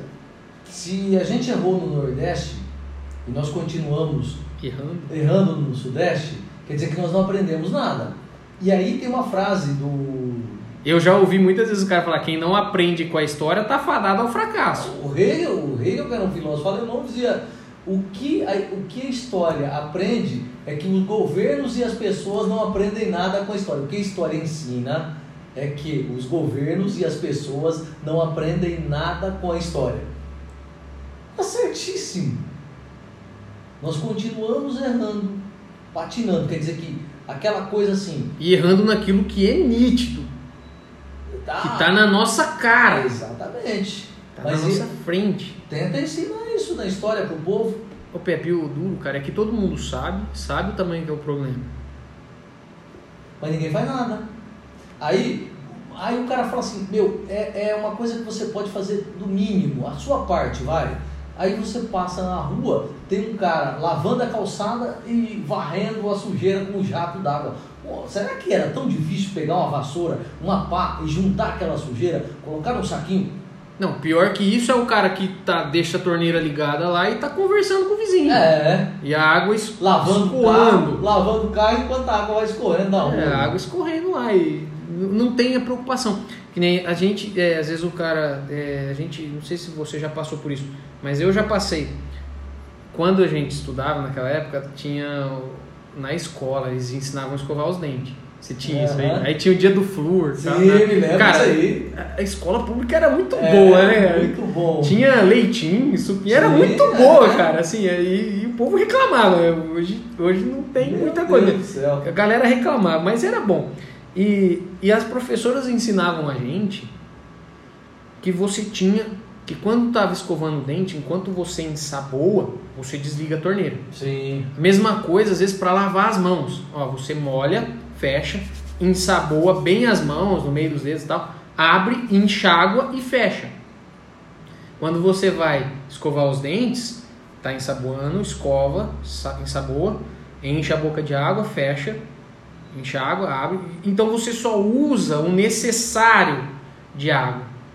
E aí, às vezes, quando a gente fala para um filho hoje isso, fala assim, não, filho, você tem que fazer isso. Você não tá falando. No, no- no meu pai, na época do meu pai, fala assim, moleque, não sei quem paga a bosta da água, por isso que você fica aí gastando água. Então é, você fala assim, puta, meu pai é pão duro pra caramba, porque a água É. era barata, ainda não é tão cara se for ver É. pelo que vale a água. É, um É muito barato, cara. É. É. muito barato. Eu acho que um dia vai dar zebra ainda, Ah, mas vai. é muito barato. Só não quero estar aqui para ver. Eu também, espero que eu não esteja. mas vai dar zebra. E, e o, o- uma criança, um adolescente hoje, o cara acha que é pandurismo. Eu não sei se é a forma como foram se expressando, que nem meu pai falava, né? Tá gastando muita água.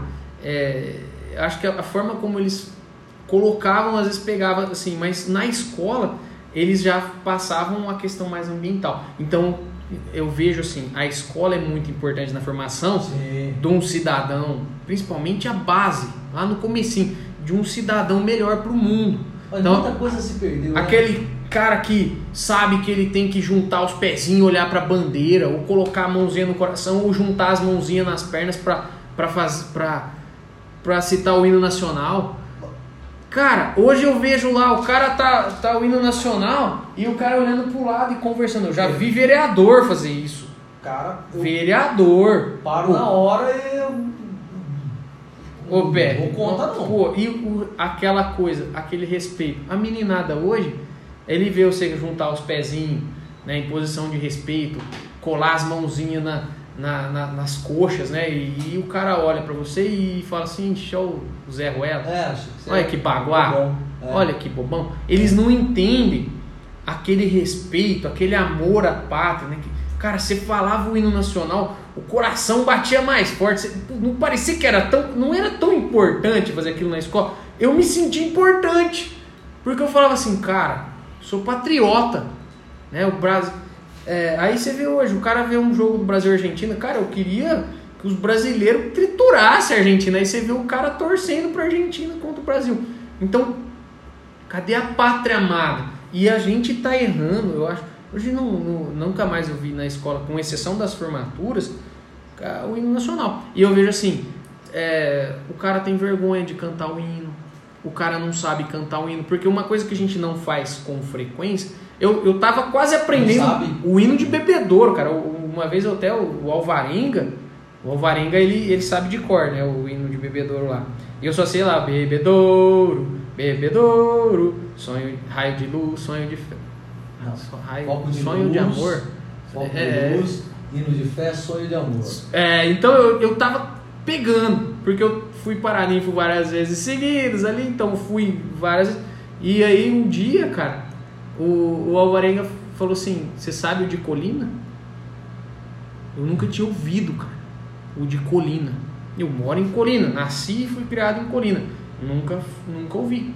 Aí depois, né, quando teve o curso da ITEC aqui, teve uma formatura que eu fui, eu conheci, depois eu até coloquei no YouTube para ouvir algumas vezes, mas não, nunca decorei. E aí eu, eu acho isso aí, Pepe, as pessoas não conhecerem é história. A história da própria cidade onde vive, a questão de ser patriota, a importância de ser patriota, né?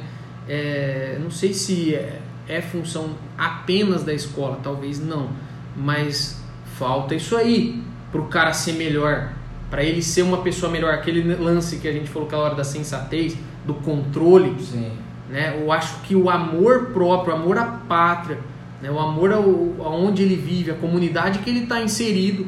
Se o cara não tem isso, se ele fala mal do contexto onde ele está inserido, se ele fala mal da escola que ele trabalha, se ele, se ele não tem orgulho de estar ali, se ele fala mal da cidade onde ele mora, da família onde ele está, se tudo para ele é ruim, o, o que, que ele vai trazer de bom para algum lugar? Porque se tudo para ele é ruim, não são os lugares tão ruins. O problema não, não- é, é outro. Então, deixa eu te dizer uma coisa que eu acho que é tão fundamental quanto a escola nesse processo de destruição da memória: a mídia. Liga um telejornal hoje, Faz tempo que eu para, não vejo. eu não vejo também, Faz mas para tempo. meia hora diante de um telejornal, e se os caras disserem sem notícias, sem notícias serão ruins. Existe uma notícia boa. Eu, uma época, no meio da pandemia, eu comecei a observar isso. E eu falei, não assisto mais jornal. Disseminando só coisa Por-. Exatamente. Por quê? Porque dá a impressão que num país que você tem mais de 200 milhões de habitantes, ninguém está fazendo algo bom. E eu duvido que dentro do Brasil não tem Cara, pessoas fazendo coisa Tem boa. muito mais, coi mais coisa boa acontecendo. Mas aí tem uma outra coisa. O brasileiro foi criado para ser patriota a cada quatro anos, no meio do ano, quando tem a Copa. Mais ou menos, patriota. É, mas o cara coloca a bandeirinha do Brasil lá, aí enquanto o Brasil tá jogando. Aí o Brasil é eliminado da Copa, ele tira a bandeira. O americano, o É estadunidense, o ano inteiro. a bandeira dele tá lá, ele pode, pode ver chover, é, cair neve, a bandeirinha dele está lá. Eu me lembro que quando eu fui para os Estados Unidos, tinha um senhorzinho que morava numa casa, num quarteirão da frente da casa que eu fiquei, e quando eu ia pro parque, tinha um parquinho lá, eu ia passear no parque, né? Ver os esquilos. Porque aqui também é legal. novidade. né? É, Americano seria- acha, americano acha que seria brasileiro é também. idiota, porque o brasileiro fala assim, "Meu, aquilo é igual rato. E brasileiro fica cultuando aquilo. Mas eu ia lá ver aquilo e tal. E aí o senhorzinho falava, todo dia, cara, ele tava com a bandeirinha lá e todo dia. Good morning! How are you? Sabe? Eu não conhecia aquele homem, mas ele teria idade para ser meu avô, mas o respeito que ele tinha com uma pessoa que não, que não tinha a menor necessidade de ser respeitoso, porque eles normalmente acham que nós latino-americanos somos né, inferiores, vamos dizer É. assim. Mas, Eles acham porque justamente você falou da notícia. exatamente. As notícias que Só passam coisa daqui. ruim, só coisa É só ruim. carnaval que vai. É, só coisa ruim. Não que o carnaval seja ruim, Não, mas as, as notícias. mas o jeito que chega. Exatamente. Chega, eu acho que não chega ao lado bonito do carnaval. Aí, tô um dia na, na escola aconteceu um negócio interessante. Eu sempre ensinei para os alunos que os nazistas perseguiram vários grupos: judeus, negros, eh, maçons, testemunhos de Jeová, homossexuais, enfim, tinha uma série de pessoas que eles não gostavam. Mas esse testemunho de Jeová, eu sempre achava que era por causa da. Eu falei, bom, eles não deviam gostar, eles não gostavam muito do cristianismo, porque algumas pessoas do cristianismo batiam de frente com a ideologia nazista. Aí um dia eu fui. Aí eu tomei uma aula de história que até então eu nunca tinha me ligado nisso. Um dia eu vou cantar o hino nacional, Semana da Pátria, agora nem. Estou até com medo de fazer isso, porque eu toda semana de, da pátria eu ia com a minha- bandeirinha, meu brotinho verde e amarelo, agora para não ser confundido com político nenhum, eu deixei de lado. Deixou de usar. É, porque Porque a gente ser confundido com político é muito ruim pra gente. Ó, é É ruim muito demais. Se você vai com uma cor, é porque você é de um partido. Se você vai com outra cor, é porque você é de outro partido. E o meu partido chama-se República Federativa do Brasil. É o único amor que eu tenho para responder por minhas convicções políticas. Mas enfim, cada um pensa de um jeito. E aí, eu cheguei na Semana da Pátria, alguns anos, falei, ó, galera, nós vamos cantar o hino nacional, vou levar vocês, vamos nos perfilar, vamos fazer uma coisa aqui para lembrar, para valorizar a nossa pátria. Não- nós não vamos valorizar político nenhum, não quero isso de vocês, não quero esse comportamento da parte de vocês, não, não é esse comportamento da minha parte. Dei umas orientações, um aluno levanta a mão e diz, professor, é, eu não canto hino nacional. Eu falei, como é que é? Eu não canto. Falei, mas por quê? Eu sou testemunha de Jeová e na minha religião nós só cantamos hinos ligados à, à- à nossa crença em Deus. Nós não temos essa coisa de valorizar nacionalismo, patriotismo, etc. Eu falei, não, tudo bem. Cara, ele- nunca É. ouvi falar isso. Pois é. Aí, eu aí ele virou e disse assim, professor, você quer que eu fique na sala? E aí eu virei para ele e disse, meu filho, já que você não canta, me espera ali fora. Que eu quisesse expulsar o moleque, ele foi extremamente educado, correto comigo, eu também fui com ele. Não, é uma, é uma questão Séria. Séria. A gente respeita, A gente né? tem que respeitar, A gente né? respeita. O que, que acontece? Qual era o meu temor? Se eu deixo esse menino na sala sem cantar, outros poderiam dizer para mim, se eu pegasse né, no pé de alguém que não estivesse cantando, alguém poderia dizer para mim, por que, que ele não canta aí? O que, que eu tenho que cantar? Seria um ponto que eu teria que ter resposta. Um outro é, se alguém visse aquilo e achasse que eu estava expondo o menino. Falei, também não. Então eu não quero esse tipo de juízo sobre a, a sua ação, nem sobre a minha. Vou deixar você ali, você espera ali, nós vamos voltar para a sala, tudo tranquilo. Não teve impasse nenhum, é, divergência nenhuma entre ele e eu, a gente se respeitou ali, eu respeitei a religião dele, ele respeitou o meu pedido, deu tudo certo, mas aí foi o dia que eu entendi porque os nazistas perseguiam os testemunhos de Jeová. Porque o nazismo era um, um regime político chamado nacional-socialismo. Patriota. Exatamente, nacionalista ao extremo. E os testemunhos de Jeová não iam nunca cantar um hino nacional alemão para agradar o Hitler. Então é por isso que eles eram perseguidos. E na hora deu estalo, eu falei, cara, por que, que eu nunca. Eu sempre. Você ficou procurando motivo, né? Eu fiquei. Você O que os caras fizeram de. É, eu falei, cara. Falei, tomei uma aula de história indireta. Hoje eu acordei e a luz se fez. Falei, ó, na verdade acabei de ter um estalo. Teve um insight, cara, muito É. louco. Eu falei, agora eu entendi, porque até então eu sempre procurava um motivo. Falava, bom, deve ser só pela religião, mas por que especificamente? Religião em si. É, talvez eu pensei, alguns líderes religiosos eram contra Porque na verdade é, eles não são cristãos, né? O, Eles são. Eles têm é algumas. Jeová. É, eles têm Jeová é a crença dele, eu acho que é, eles não, É, não sei, é não, eles têm diferente. algumas diferenças, por exemplo, transfusão de sangue, é problemático, eles não aceitam. É, é, tem algumas crenças ali, algumas, algumas, alguns pontos da, da, da fé deles que é diferente das outras. Mas aí impacta, hein? Se você estiver precisando ali, Já teve casos, eu, o cara eu conheço um cara. vida ou morte. Então, mas houve um caso. Vixe, assim. nesse caso eu acho que eu mudava de religião na Então, hora ali, velho. Houve um caso assim que eu conheço. Eu falo assim, ó, eu sou religioso, eu, eu, eu aceito a religião até a hora que eu vou morrer. Um rapaz sofreu um Senão acidente. o cara tem que ter a cabeça muito firme na crença dele. sofreu um acidente e ninguém sabia que ele era testemunho de Jeová. Chegou no hospital entre a vida e a morte. Qual que era a ordem do médico? Transfusão. O enfermeiro foi e fez. O pai do cara chegou no hospital. Quando ele soube que o filho dele tinha passado por uma transfusão, Nossa, deu rolo pro hospital. O médico se lascou. foi abriu processo contra médico, contra enfermeiro. Eu nem sei como é que essa história se concluiu. Eu sei que deu um Ah, mas- problema por causa dessa dessa Mas crença. então, tem um- uma questão aí, um conflito muito forte. Porque o, tem um juramento do médico também aí envolvido. questão né? ética, Tem né? uma questão ética. Ele jura salvar vidas. Ele, Ele eu não acho tem que como ele, saber. Você, você- É. você chega lá na você chega desacordado. É, como é que o cara vai saber a tua religião? Pois é. Ó, se não fizer, o cara morre. Ele vai salvar a tua vida. Ele vai salvar a tua vida. Eu acho que não tinha nem como, cara, contestar a atitude do médico.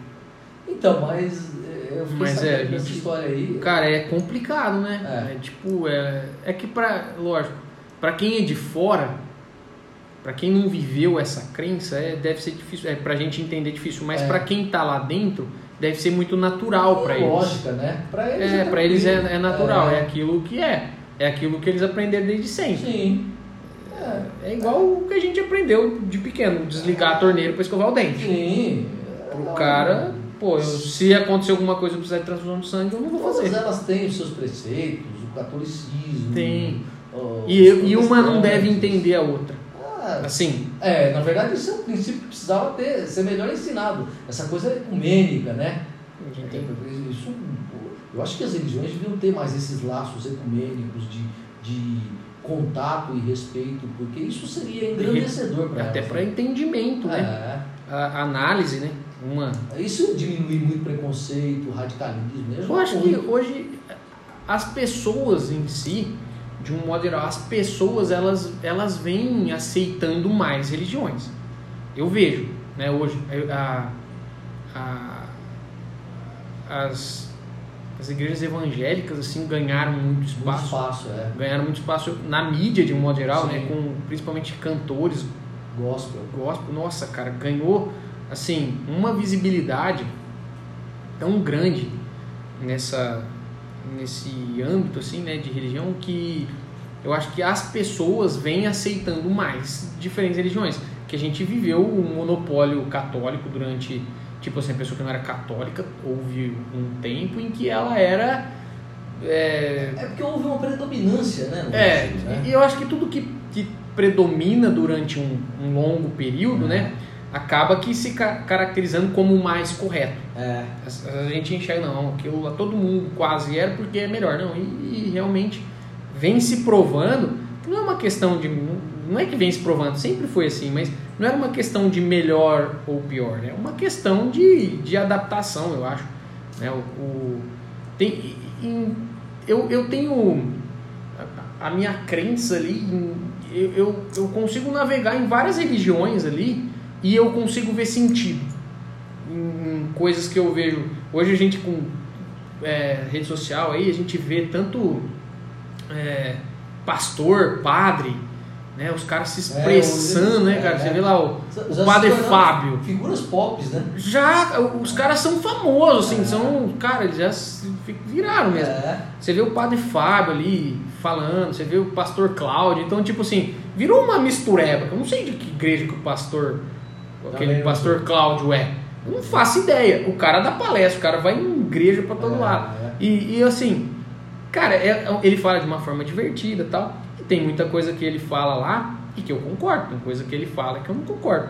Da mesma, a, a mesma, o fato de eu ser católico não implica em que eu concorde com tudo que, que é pregado lá ah, na Igreja Católica. Longe disso, né? É, longe disso. Eu acho que a partir do momento que a gente consegue ter um nível de conhecimento que, que te permite questionar, cara, a gente tem que questionar, a gente não tem que aceitar tudo.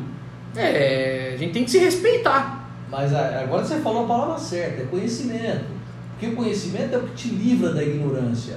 Se você tem conhecimento, por que, que existe preconceito no mundo? O preconceito começa justamente no desconhecimento, na ignorância que você tem com relação ao outro. Eu não sei como é que é um modo de vida, por exemplo, de, vai, sei lá, de um boliviano, de um haitiano, de um, vai, nigeriano,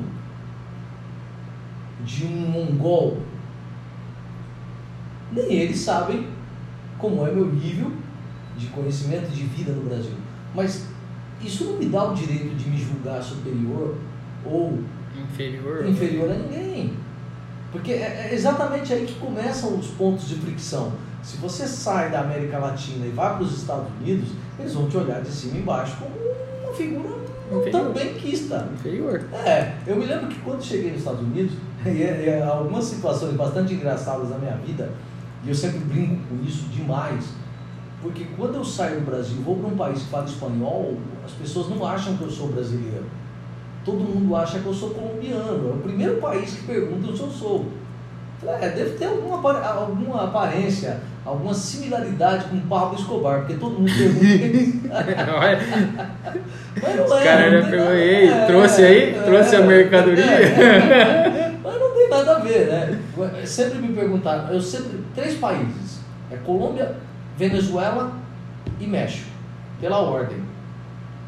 Quando eu cheguei nos Estados Unidos, o pessoal achava que era mexicano. Mesmo na Espanha, um dia perguntaram para mim se eu era mexicano. Eu vivi uma cena engraçada um dia. Mas rola preconceito também? Não. Ah, rola, ah, né? rola, O americano, rola, eu acho que o negócio. Não, na Europa, na Espanha. É... Também? Sim, porque. O Brasil, eu acho que é o país mais receptivo que tem. O brasileiro, o brasileiro é eu fui boa. Portugal, rapaz, eu fui para Portugal. Que experiência, viu? É, eu fui para minha cidade, né? A cidade de onde um ancestral meu saiu, eu fui para Almeida. Cara, Almeida. sobrenome de muito brasileiro. É, Almeida era da Espanha, na verdade, no século XIII. Ela foi tomada numa guerra e foi incorporada ao reino de Portugal. Hoje ela é portuguesa. Mas tanto vai, você vai encontrar sobrenome Almeida Almeida. tanto em espanhol quanto em, em português. É, é, é, em países Almeida, que falam. Essa, né? Até porque ela foi dos dois. É. Aí eu chego lá, rapaz, não, e o pior é que no dia que eu fui para Almeida, olha como que eu fui, com uma camiseta azul e branca, um azul escrito Brasil no peito e a bandeira do Brasil. Rapaz, não tinha monumento. Eu tinha um verdadeiro monumento ambulante ali, né? O, passei Almeida, Almeida e, e, os povoados da Europa ali na Península Ibérica, é, é, é, geralmente só pessoas idosas moram nesses lugares. Não tem jovens. E você passa na rua, cara, você vira ponto de atração turística. Porque, da mesma forma que você está indo visitar um lugar como um ponto de atração turística para você, você se torna.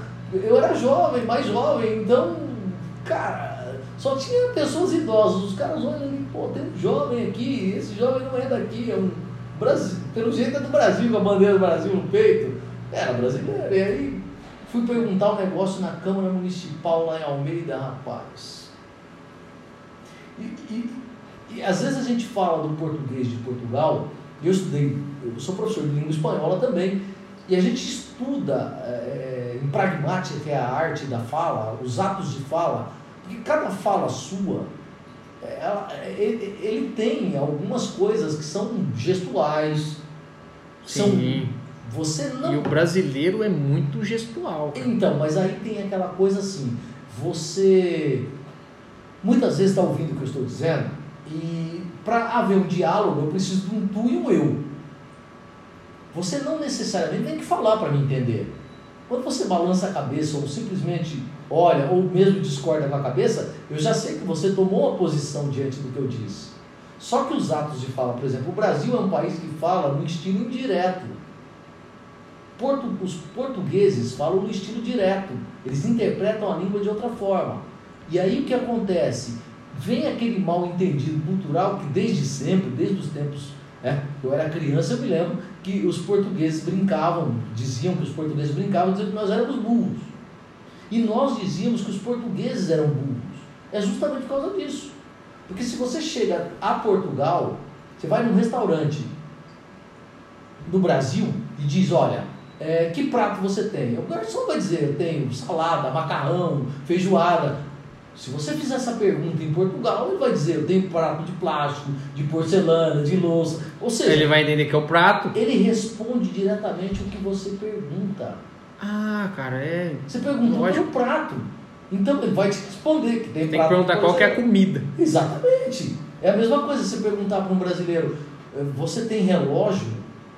Você não está querendo saber se o cara tem relógio ou não, você quer saber as horas. É. O português ele vai dizer não tenho ou tenho. O cara leva o pé da letra. O caso mais engraçado. Aí eu... já sai no soco, ah, você vai falar assim, pô, você tá me tirando. Se contar um que aconteceu aqui em São Carlos. Tem um amigo que namorava uma menina que morava numa república. E na república tinha uma menina de Portugal. E aí ele virou e disse: Cara, foi a coisa mais interessante que eu vi acontecer. Minha namorada estava me contando, eu falei: O que aconteceu? Morava uma portuguesa e tinha uma mulher que toda semana ia lá limpar a república delas. E aí a portuguesa chegou lá. A mulher estava limpando. Ela olhou para a portuguesa e disse: Olha, limpa o pé direito. Para o brasileiro. Olhou para o pé direito. Para o brasileiro, o que, que o brasileiro vai entender? Vai limpar direitinho. Uma vai... com os pés, né? É. Uma boa limpeza nos pés. Bom. Ela é, pegou só, o pé direito. Entrou com o esquerdo sujo. Você tá de ficou com uma pegada só, pô. Só com a pegada ah, esquerda. Ele contou isso aí, ele contou de uma forma assim tão engraçada. Eu, meu Deus Não, do céu. porque é, né? É, pra nós sou engraçado. Cara. Mas se fosse o contrário também. Porque se fôssemos nós lá, eles também iriam achar algumas coisas que nós fazemos engraçadas. Porque tem é, coisa que a gente. Se fosse aqui... nós chegando lá, provavelmente eles diriam limpa ah, os dois pés. Com certeza. Limpa os então, dois pés. É, então tem essas. E pra gente é bem estranho, né? É, mas são coisas das, das, das línguas, né? É, você tem. Não. E se você pegar o espanhol também, e a quantidade de falso cognato que tem entre o português e o espanhol, palavras que você diz lá e são normais e aqui são palavrões, ou o contrário palavras Não, aqui dentro do Brasil, Pé, eu, esses tempos, eu, é, há pouco tempo atrás, eu mexi com um cara, um gaúcho. É, eu tava. Bergamota, tchê? É, de, desenvolvendo é, um sisteminha para ele. E, e, ele falou assim. É, eu entreguei no mesmo dia. Ele falou assim: Ó, tá, precisava de uma correção, assim, assim, assado. Você consegue fazer para mim? Eu falei: Claro. Aí eu peguei, fiz na hora e já devolvi. Aí ele falou assim: bate, tu é muito gaudênio. Ah, velho. Falei: o que, que esse cara tá dizendo, velho? Eu perguntei, né? Falei, é, eu acho que era esse o termo, gaudênio. Falei, Gaudêncio? Gaudênio, eu não lembro, eu acho que era, parece que foi gaudênio. falei, gaudênio, o que, que, que significa? Ele falou assim: não, gaudênio é o cara que não, não fica procrastinando. Uhum. É o cara que resolve, é o cara que faz logo, né? Que, que não fica adiando. É, eu não lembro se é Galdênio ou Gaudense. Aí eu falei, cara, que louco, mano. Porque um, um termo totalmente desconhecido para mim. Aqui... Cara, nunca ouvi isso na vida. Aí eu falei, pô, o cara tá, pode ser que ele tá me xingando. pode ser que ele me xingou e depois ele consertou também, né? Sim. né? Mas só que a gente vê que aqui dentro do Brasil ele tem um jeito muito diferente de falar. Sim. Eu converso com ele até hoje, conversei com ele hoje. É, o bar Bate. Aqui, cara, a gente não usa isso. Bate e o, o arrastado também, né? É, eles falam meio cantado, né? Bate, é- eu acho que que eu Tô gravando pelo celular, mas tem o áudio dele falando, cara. É muito assim. É, chega a ser engraçado. Não, e é gente não tá gostoso, cara, assim, você ouvir às vezes Sim. um negócio diferente, Diferente, né? é É legal, é legal. É. Você vê pelo. O Cortella tem um, É porque o um Portela negócio. é do, é do ele Paraná. é paranaense, é, pé vermelho, né?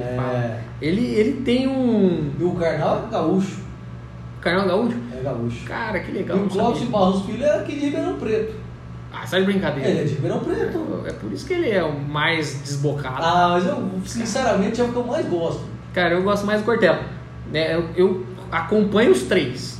Eu não. O único do. E acompanha o Pondé também. O Pondé eu não acompanho, assim, cara, eu vejo eles sempre meio que juntos, assim, né, na, algumas entrevistas e tal, mas eu acompanho mais o Cortella, que nem eu tenho o Cortella em todas as redes sociais dele, Instagram, eu instalei o Spark lá, da, uma ferramenta que é da Hotmart, é, por causa do Cortella, pra, pra ver, assim, as coisas que ele posta, cara, eles postaram uns negócios dele, assim, de quando ele era novo, cara. Tem uns lances lá do baú do Cortella que eles postam, cara, umas aulas dele. Você vê que o cara era foda desde sempre. Mas quem tem que ser, já começa lá atrás, né? É, o cara já era bom, o cara já. é, desde quando ele começou, ele já era bom. né? O cara já era um professor fera desde o começo. Ele tem. O legal é que ele tem registro, cara. De aulas, assim, de, de muito, Muito tempo atrás. Falando nesse lance do Sparkle, aí, uma outra coisa da hora que, que eu acho que cabe no dia de hoje, que é dia dos professores. Quando eu comecei a dar aula, comecei. Cara, comecei, virei professor. Né? Fiz, na época, eu entrei na ITEC com um contrato emergencial. Não tinha professor tal. Fiz um, uma 2008? entrevista, foi em 2008. Foi o ano que eu entrei. 2008, cara. Assim, aí falei, cara, é, vai tocar esse telefone. Vamos é, en- entender. Não, não sou professor, então demorou muito para eu entender assim. Sou professor. Então, quando tinha dia dos professores, eu não me considerava professor. Até, até 2009, 2010, assim, eu, eu, eu, ficava meio intimidado de, de me autodeclarar professor. E aí hoje, cara, a gente vê umas situações que nem hoje a gente tem plataformas de, de ensino, não existe formação nenhuma, o cara é professor, professor, eu vou dar aula, vou ensinar alguma coisa que eu sei. Eu aprendi a fazer bolinha de gude, eu vou ensinar alguém. E aí o cara, que nem hoje, no dia hoje, dia 15 de outubro, é, vamos pegar lá, a gente tem, cara, tem- eu vi um, um caso esses dias aí, não sei se falar nome é legal, mas eu vou falar. Um cara famoso. É, eu tava vendo um vídeo do Pedro Sobral, não sei se você já ouviu falar. Pedro Sobral, Já ouvi falar. Cara, ele, ele, ele é um. é, ele é um, um- um profissional da área de marketing digital. Muito conceituado nessa área. O irmão dele é o Mairo Vergara, que é um professor de inglês muito conceituado, porque na verdade eu acho que ele foi o cara que mais vendeu o curso na Hotmart. De todos. Todo mundo tem vendendo, ele é o que mais vendeu o curso. Então ele tem uma. Você vê que os caras têm um lance de marketing na veia muito forte. E eu tava vendo um vídeo desse Pedro Sobral, cara, e ele falou que ele não é formado ainda, ele não fez faculdade, não, não- não se formou na universidade, acho que ele está fazendo faculdade agora. E ele foi convidado para dar uma palestra, isso há um tempo atrás, já um bom tempo atrás, não sei nem se ele estava estudando na época, para dar uma palestra sobre marketing digital no curso de pós-graduação de uma universidade. Meu Deus. Aí eu, cara, muito legal. O cara tem conhecimento, velho. Ele adquiriu conhecimento, é, igual você falou, sabedoria, né? Ele, ele adquiriu como? É, ele conta essa história. Né? Até onde é verdade eu não sei, até né, eu sei o que ele conta. Sim. Ele falou assim, ó, os caras falaram que precisavam que eu desse uma solução para o marketing digital deles. Então, meu irmão falou para mim, vai lá e lê a, a, a, a documentação da ferramenta lá do Facebook, ó, como é que funciona o marketing do Facebook. Você vai ler e vai entender.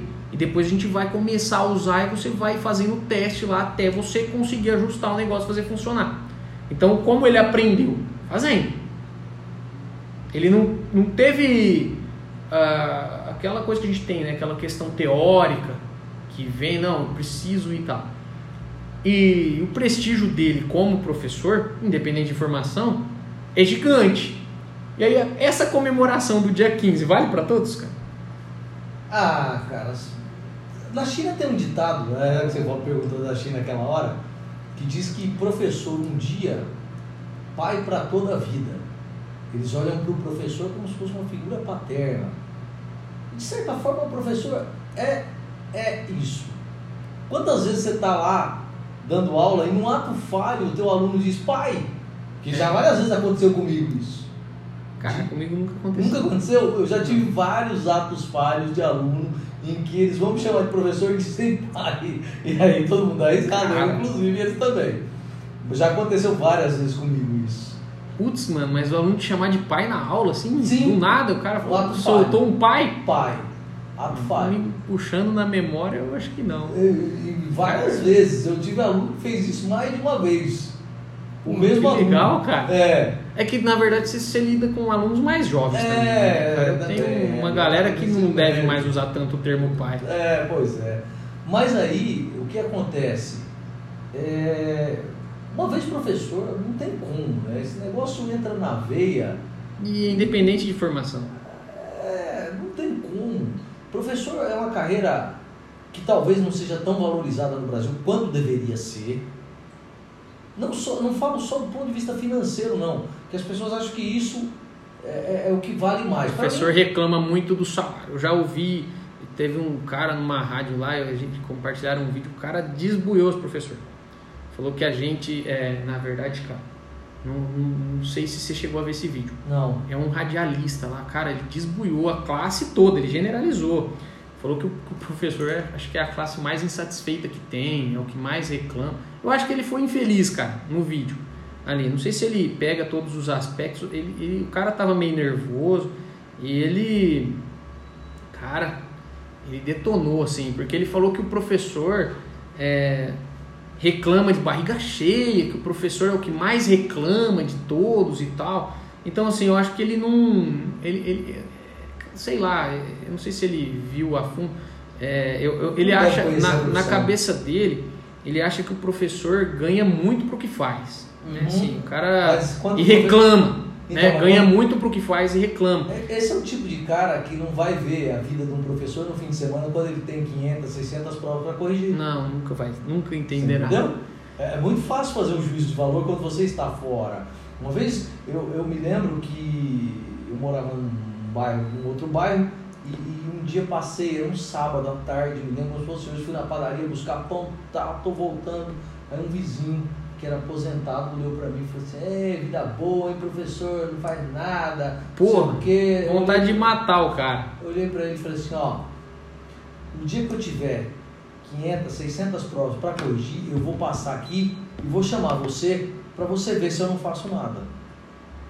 Porque quando eu tô per- perdendo meu tempo lá, sábado e domingo preparando aula, ninguém fala que eu tô de boa, ninguém fala que eu tô de Não. boa, eu tô corrigindo prova. E outra coisa, agora tem uma outra coisa que, que eu às vezes fico meio. eh, Mesmo sendo professor, eu, eu, eu sempre falo para os alunos. Quando eu vim para cá, ninguém pôs uma arma na minha cabeça e disse: Você vai ser professor. Sim. Eu Uma escolhi. opção, é. Eu escolhi. Segunda coisa, quando eu escolhi, eu já sabia que eu não ficaria rico nessa profissão.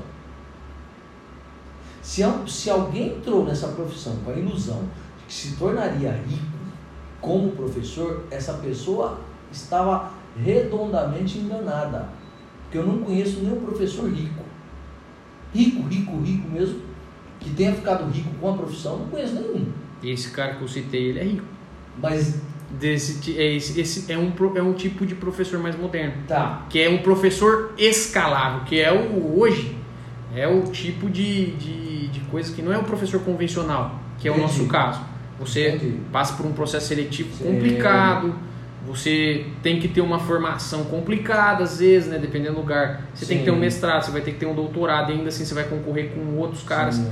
Você corre o risco de perder o emprego de repente aí por causa Sempre. de formação. No caso deles, não. É o que eu tô te falando, o cara não tinha formação nenhuma. Entendi. Montou um curso, virou um professor lá. Ó, eu sei fazer isso, eu vou ensinar a galera e eu vou vender, eu vou pôr um preço e eu vou escalar isso para vender para o Brasil inteiro. E o cara se tornou um sucesso. E o cara se tornou um sucesso. E o cara ganha centenas de. Mas, O cara ganha muito dinheiro em pouco tempo. mas a maioria não vai ganhar. Sem agora, dúvida. Agora, É, tem uma, uma outra minoria. coisa. No começo da nossa fala, eu disse que se você fosse bom no que você estava fazendo, o dinheiro seria uma consequência do seu trabalho. Então, muitas pessoas conseguem ganhar algum dinheiro que dá uma vida digna para elas, porque justamente o trabalho delas é bom. Então, por exemplo, se você citou várias vezes aqui o Cortella, o Karnal, o Pondé, o, o Clóvis, Professores que, com, que eu tenho quase certeza que enriqueceram. esses professores com as palestras que eles deram e se tornaram figura também né, de estilo pop, esses Sim. caras com certeza ganharam muito dinheiro e ganham. Agora, vai ser todo mundo que vai ser assim? Não. Não, é uma minoria. Exatamente, vai ser uma minoria. Mas ainda assim há a possibilidade de que dentro da maioria você tenha pessoas que devido ao bom trabalho que faz ou que fazem, elas vão conseguir obter um ganho melhor Sim. e vão ser figuras respeitadas dentro da profissão. Sim. Isso também Talvez com uma acontece. abrangência menor. Sim. né? Mas. Eu, Por exemplo, eu posso reclamar da minha profissão. Se eu disser para você, eu ganho mundos e fundos. Não, eu não ganho mundos e fundos. Mas eu, eu- tudo que eu consegui na minha vida eu devo a essa profissão. E, assim, modéstia à parte, não me acho melhor que ninguém, mas eu tenho reconhecimento. Meu nome é um nome reconhecido pelas pessoas. E é Como- querido, né? Sim. Como, como um bom profissional. Eu, particularmente, não posso reclamar da minha profissão. É, sem dúvida. Não é Né? uma profissão ruim. Então, eu me sinto. É cansativo, É né? cansativo. Cansa. Tem coisas que são. A burocracia mata e, Reunião, enche o saco. menção. Uma- Não, não. Tudo que você tem que fazer fora. Porque a parte mais. Eu sempre falo isso para os alunos. A, melhor parte de ser professor é o quê? É dar aula. É, é a parte mais gostosa. É. É, só um minutinho. Vou lá no banheiro. Vai lá. Você quer ir lá? Não, não, tô tranquilo. Cinco minutinhos. Tá jóia. Tem uma galera vendo.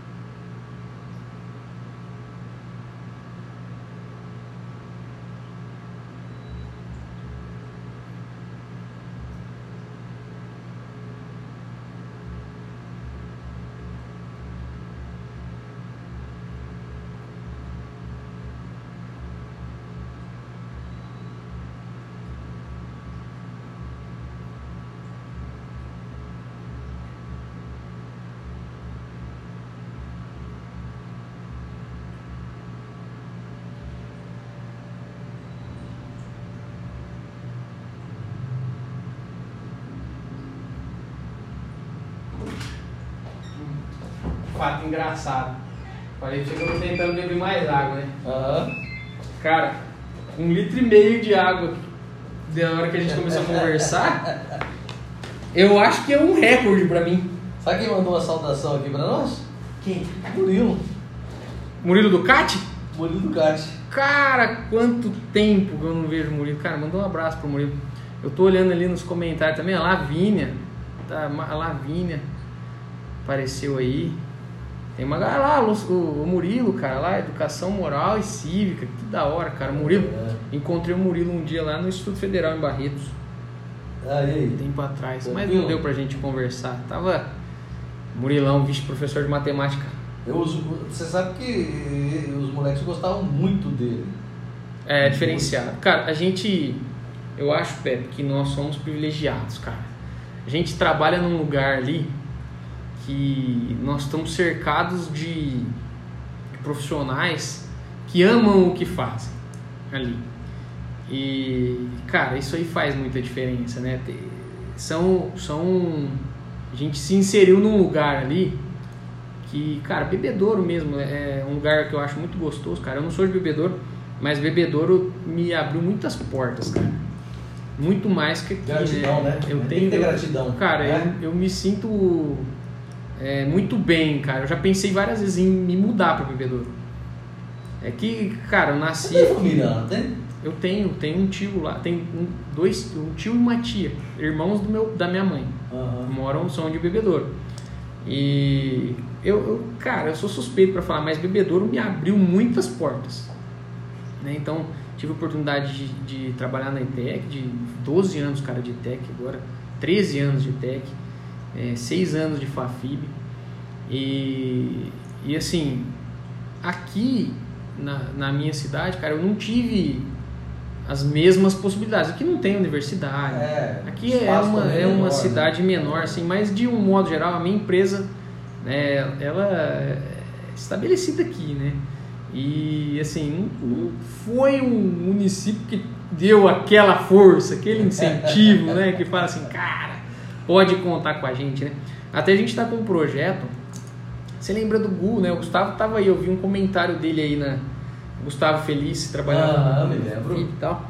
Lembra É, dele? tô- Ele é daqui de Colina. Ele é daqui de Colina, É. cara, e ele mora aqui pertinho. E a gente tava trocando uma ideia, eu, ele e o Campos, que eu- a gente tá tentando um projeto de para treinar profissionais e garantir emprego para essa galera que a gente quer treinar e, e a gente tem, nossa, cara, nós temos batido muito nessa tecla. Eu tava falando com o Gustavo, cara, e isso só para aquela hora que eu falei para você, é difícil a gente ser confundido com um político, né? E ao mesmo tempo é ruim, porque a gente tem que se envolver, cara, na política É. e tentar fazer alguma coisa, Sim. mas, né? É, e ele falou, a gente estava conversando sobre esse projeto, cara, e a gente conhece, eu, né, aqui, cidade minúscula, então eu conheço, eu conheço algumas pessoas que, que são vereadores, eu conheço o prefeito, assim, não, não, não ah, pô, o André é super amigo, não. Mas eu conheço, assim, eu teria abertura, de repente, para marcar uma reunião e tentar conversar. E o projeto é muito legal. E a gente estava conversando com. E, e o projeto é muito legal, e principalmente para a cidade. Pô, negócio para uma cidade desse porte, um Sim. negócio que a gente está com a intenção de fazer é muito legal. E, e aí a gente estava conversando, né? E, e o Gustavo falou, cara, eu conheço o cara aqui que é responsável pelo setor de desenvolvimento. De repente a gente poderia envolvê-lo no projeto. Aí eu pensei muito, cara, e dá muito medo. Porque o que, que é o meu maior medo? Cara, eu, é, estou na iniciativa privada. Né, que minha empresa é uma coisa que eu zelo muito por ela e tudo, né? Tô dando a vida aqui. E eu consegui a ETEC como parceiro através do campus. E eu falei com, o- com o Rafael Catani, que é o pró-reitor da. FAFIB, para ver. Ele também já, já manifestou apoio né, nessa empreitada. E assim, eu estou super feliz. Vejo que tem tudo para dar certo. E aí a gente, através do campus do Gustavo, tem muito, muitos contatos aí, né, muitas empresas na manga para a gente tentar trazer é, para junto da gente para fazer esse negócio realmente alavancar e para a gente realmente deixar é, um- uma marca aí, né, uma história bonita. Né? Não é negócio que, ah, pô, vai ser lucrativo, não. É um projeto social. Transformar uma pessoa em um profissional e, e deixar esse cara, ó, você vai ficar aqui trabalhando e daqui um tempo aqui você vai ser contratado, você vai, daqui seis meses você vai ser contratado, você vai, vamos garantir o seu emprego. Sim. Então é, é, é um projeto muito legal, a gente está escrevendo isso aí. E aí quando ele propôs esse cara do desenvolvimento aí, Você ficou o pé atrás. não, o que, que eu- é o meu medo, cara? Eu vi, a gente viu isso já. Né? Tipo, a gente viu isso na escola. Né? Quem é o pai da criança? Não são os professores, não é a direção, não é o. Então o corpo docente pode mudar o tanto que for. Ninguém fez parte da história. Quem fez? Ah, foi o fulano, o Beltrano. Então, cada vez que tinha um, uma, um encontro lá de. é, algum evento, né? Algum, uma formatura, algum evento Sim. assim, cara. Aí a gente encontrava um, um, um, pai diferente lá da criança. E aí eu tenho medo assim. Eu estou tentando trazer uma ideia de um projeto social e lógico, cara, eu acho super legal a iniciativa pública apoiar. Sim. Mas eu não gostaria que os caras apoiassem né? com interesse. É. Eu queria tipo assim, não, olha, cara, a ideia é boa para a cidade.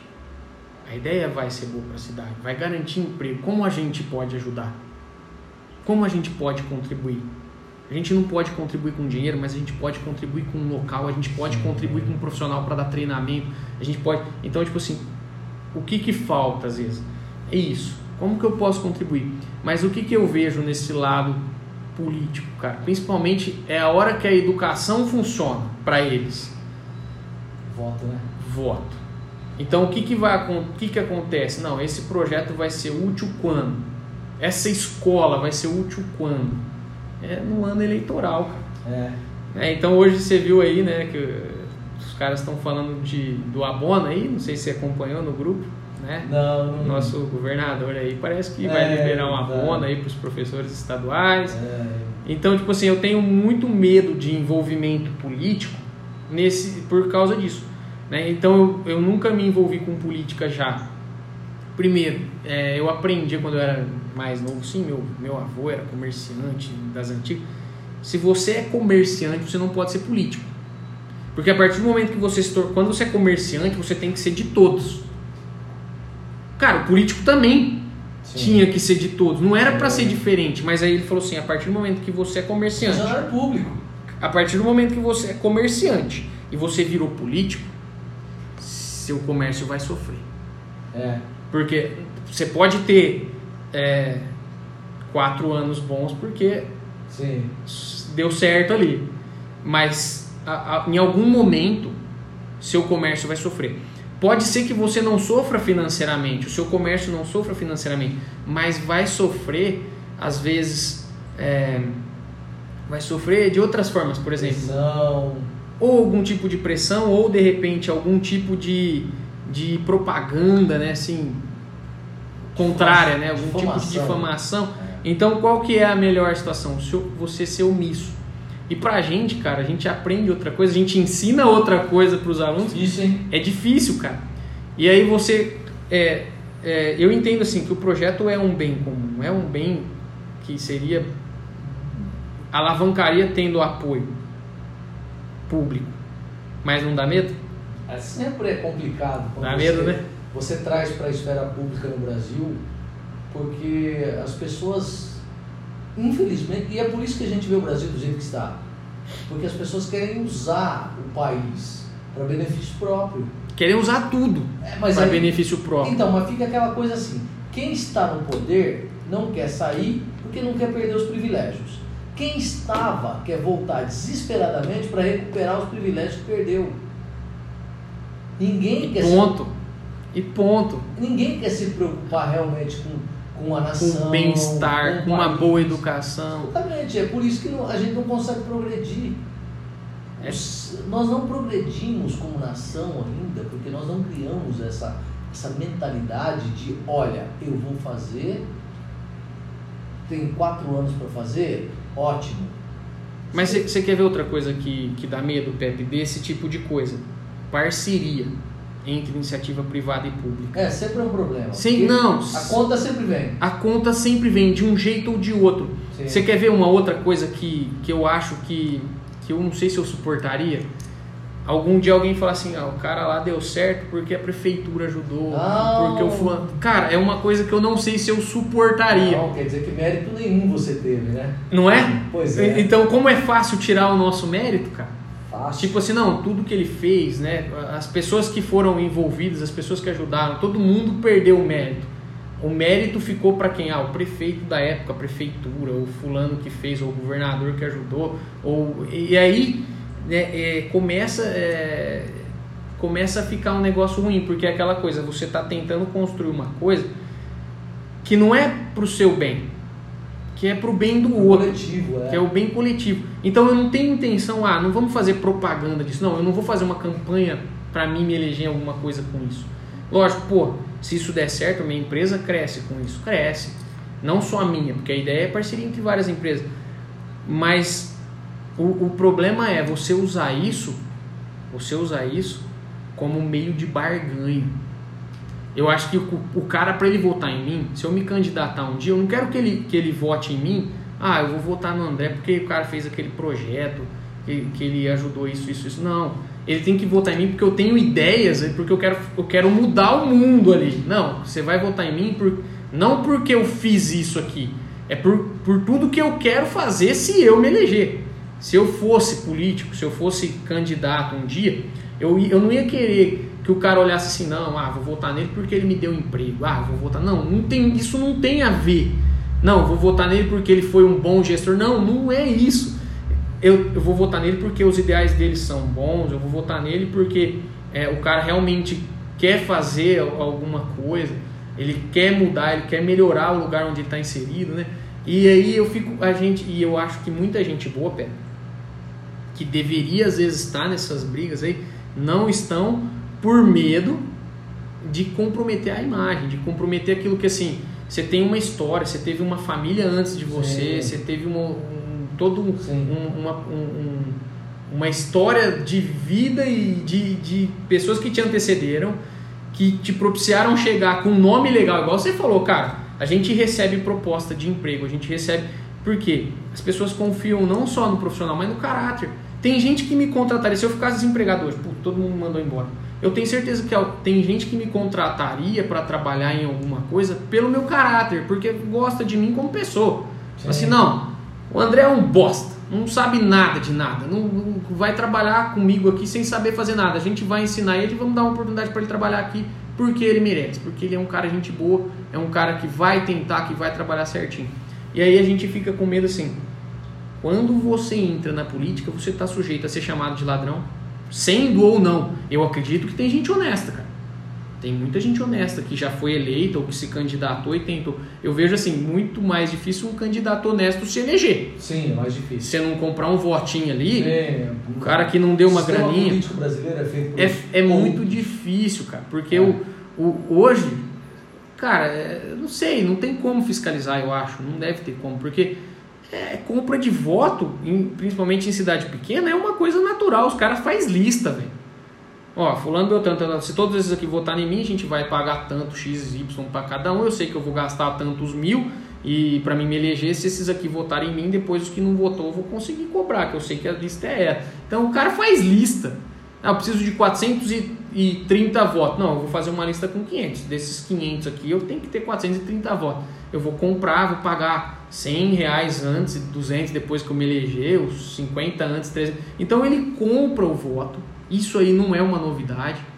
Eu acho que é uma coisa que vem já, não de hoje, que eu já vi, cara. Sim. Eu já vi isso. É, todo mundo sabe dessas Todo mundo sabe, mas nada acontece. Ninguém pode fazer. É. Não tem. Eu, eu acho, nada, eu acho que não tem o que fazer, né? E, e assim, Pepe, é muito triste, cara. Porque você vai concorrer com, com uma, um negócio desse depois, se você conseguir se eleger sem gastar, sem, sem fazer esse, esse tipo de falcatrua. Não, eu me elegi porque eu, te, eu criei uma imagem forte e eu fui eleito. Você corre o risco de ser taxado como ladrão pelo simples fato de ser eleito. Ah, você está mamando, você está trabalhando sim, tal. Sim. Cara, eu vi, eu, esse ano teve, esse, essa última eleição teve um caso muito atípico aqui de vereadores que a proposta é doar o salário, cara. Tem vereador aí que parece que tá doando. Eu não acompanho muito, cara. Eu sou meio ruim com, com a parte política. Mas eu fico, cara, eu fico. Pessoas que querem mudança de fato. O cara doar o salário, se bem que, cara, isso aí, campanha do João Dória na época foi com base também doação do salário, que eu me recordo, assim, algumas coisas. Ele falou que ia doar para entidades. Aqui tem, tiveram, acho que, um vereador que ia doar metade, outro que ia doar o salário inteiro. E, cara, os caras parecem que estão doando. Eu vi um que doou para pai o salário integral. Porra, eu acho que o cara para fazer isso, sim, ele, ele é um cara diferente. Ele, ele, ele não é possível, ele quer melhorar alguma sim. coisa, né? É. E, e, assim, aí ao mesmo tempo o cara tá fazendo isso, mas aí o, uma, uma outra galera tá falando, não, o cara faz isso porque ele tá ganhando mais, porque tá roubando. Mas esse cara tem que tomar cuidado porque os outros vão se sentir feridos nos seus interesses. e os caras vão atacar. Exatamente. Né? E de repente integrem sua imagem, cara. E eu não sei, eu, não sei se eu, me, se eu conseguiria lidar com isso. Então deixa eu te dizer uma coisa importante. Você sabe que a palavra polis em grego, a internet está funcionando aí? Acabou de cair aqui, vamos conectar. 106 pessoas já passou na live, cara. Que coisa, hein? Até que foi bom. É. Tem aqui, Pepe, o som tá estranho, acho que voltou aqui, cara. Tem uma, uma coisa estranha, cara, que. Mas hoje tá muito ruim, Pepe. Entendi. É, voltou. Tem, tem, cara, eu gravo em duas, tem transmissão ao vivo e gravação. Então, mesmo os trechos que às vezes a gente tava conversando que caiu, depois a gente consegue cortar. É, é da hora, cara. É. Bom, o que acontece com a palavra política? Bom, vamos explicar um pouco o que é o político e o que é o idiota. Os gregos lá na antiguidade, na filosofia, Platão, Aristóteles, eles diziam o seguinte: político é aquele cara que se preocupa com o bem coletivo. Idiota é o cara que se preocupa com o seu próprio bem-estar, que é aquele cara que nós chamamos hoje de egoísta. O idiota para eles era o cara que se preocupava apenas com o seu próprio umbigo. O cara que se preocupava com o coletivo era o político. Você vê que hoje, Na Grécia? Isso na Grécia. Isso na Grécia. Cara, E uma outra coisa, depois vem política, a palavra política foi importada A da. palavra grega vem Grega. de polis, que é cidade. A, a palavra polícia também vem daí. Porque a polícia, qual é a função dela? É manter a ordem na polis. É manter a ordem na cidade. na cidade. Você vê que no Brasil, a palavra política é uma palavra que se queimou tanto que quando os políticos vão fazer algum tipo de ação coletiva, eles usam a palavra cidadania, que é o si- o significado de cidadania é política. Eles não usam. Ah, nós não vamos fazer uma ação política, nós vamos fazer uma ação de cidadania. Ora, qual a atividade exercida na cidade? Cidadania. Qual a atividade exercida na polis? Política. É, é, são duas faces da mesma É a moeda. mesma coisa. Os caras estão usando isso para enganar o povo. E pior, em latim, existe uma palavra, o verbo presider. Presider vai gerar a palavra presidente. O presidente era o comandante do presídio. Aquele que a gente chama hoje de diretor do presídio, em latim ele era o presidente. Cara, Presidente vem de presídio. Que é para onde de vez em quando a gente tem vontade de mandar alguns desses caras. Porque a palavra já está aí dizendo o que eles são. E se você pegar os brasileiros, 90% ninguém sabe dessas comparações entre o que é ser idiota, o que é ser político. Para que a palavra. Qual a origem da palavra presidente? De onde ela veio? Por que, que ela é que e é? é uma coisa que a gente não faz muitas vezes é de olhar a origem das palavras. Não, as pessoas não Aprende o fazem significado. E, e quando a gente faz, a gente ainda às vezes é taxado de alguma coisa como louco. Cortella faz muito isso. É, então, eu, De citar a origem de eu palavras. gosto muito disso, porque para estudar filosofia, para estudar história, eu tenho que saber, inclusive também na parte de linguagem, eu tenho que saber a origem da, da, da coisa para poder definir o, pra, a- de onde ela veio, para onde ela foi, ou para onde ela vai. E às vezes as pessoas se esquecem disso. Elas simplesmente falam por falar e tudo certo, Tudo bom, certo. E, segue. não, e, e, e às vezes erra ainda o- a colocação da, da, da própria palavra. Às vezes a gente né, vê aí o cara Ah. usar a palavra no lugar errado. Mas a reflexão, ela não cabe apenas né, no seu pensamento, ela também cabe na sua expressão, porque você só fala porque pensa. Você não vai falar sem. Não, não, não existe como o ser humano falar sem ter um comando cerebral. Não, é impossível. Pois é. Então, alguma Você coisa. forma antes a palavra, antes de, Exatamente. antes de falar. Tem a... Exatamente. Cadê a reflexão? Porque tem que ter. E às vezes as pessoas simplesmente parecem ignorar o negócio, sabe? Mas eu vejo que a, a, a história das coisas é muito ignorada. De Sim. um modo geral. A Sim. história é como se a história não é, fosse relevante. Isso a gente falou no começo da nossa conversa. Exatamente. E aí os erros vão se repetindo. E aí os erros vão se repetindo, que é o que a gente falou da cana. Diga-se de passagem, um erro gravíssimo. Entendeu? Então, volto naquela coisa do professor que eu disse, que o professor está fazendo o quê? Ele está enxugando o gelo. Tá lá, vai continuar. E você acha que tem alguma coisa que a gente pode fazer para mudar isso, Pepe? Ou, ou a gente está fazendo a nossa parte e o resto não, não, nós não temos o que fazer mais? Infelizmente, se eu, se, eu, se eu chegasse nessa constatação, eu ia ser um pouco simplista, eu. Mas eu acredito que a gente tem tentado fazer a nossa parte, mas não todos.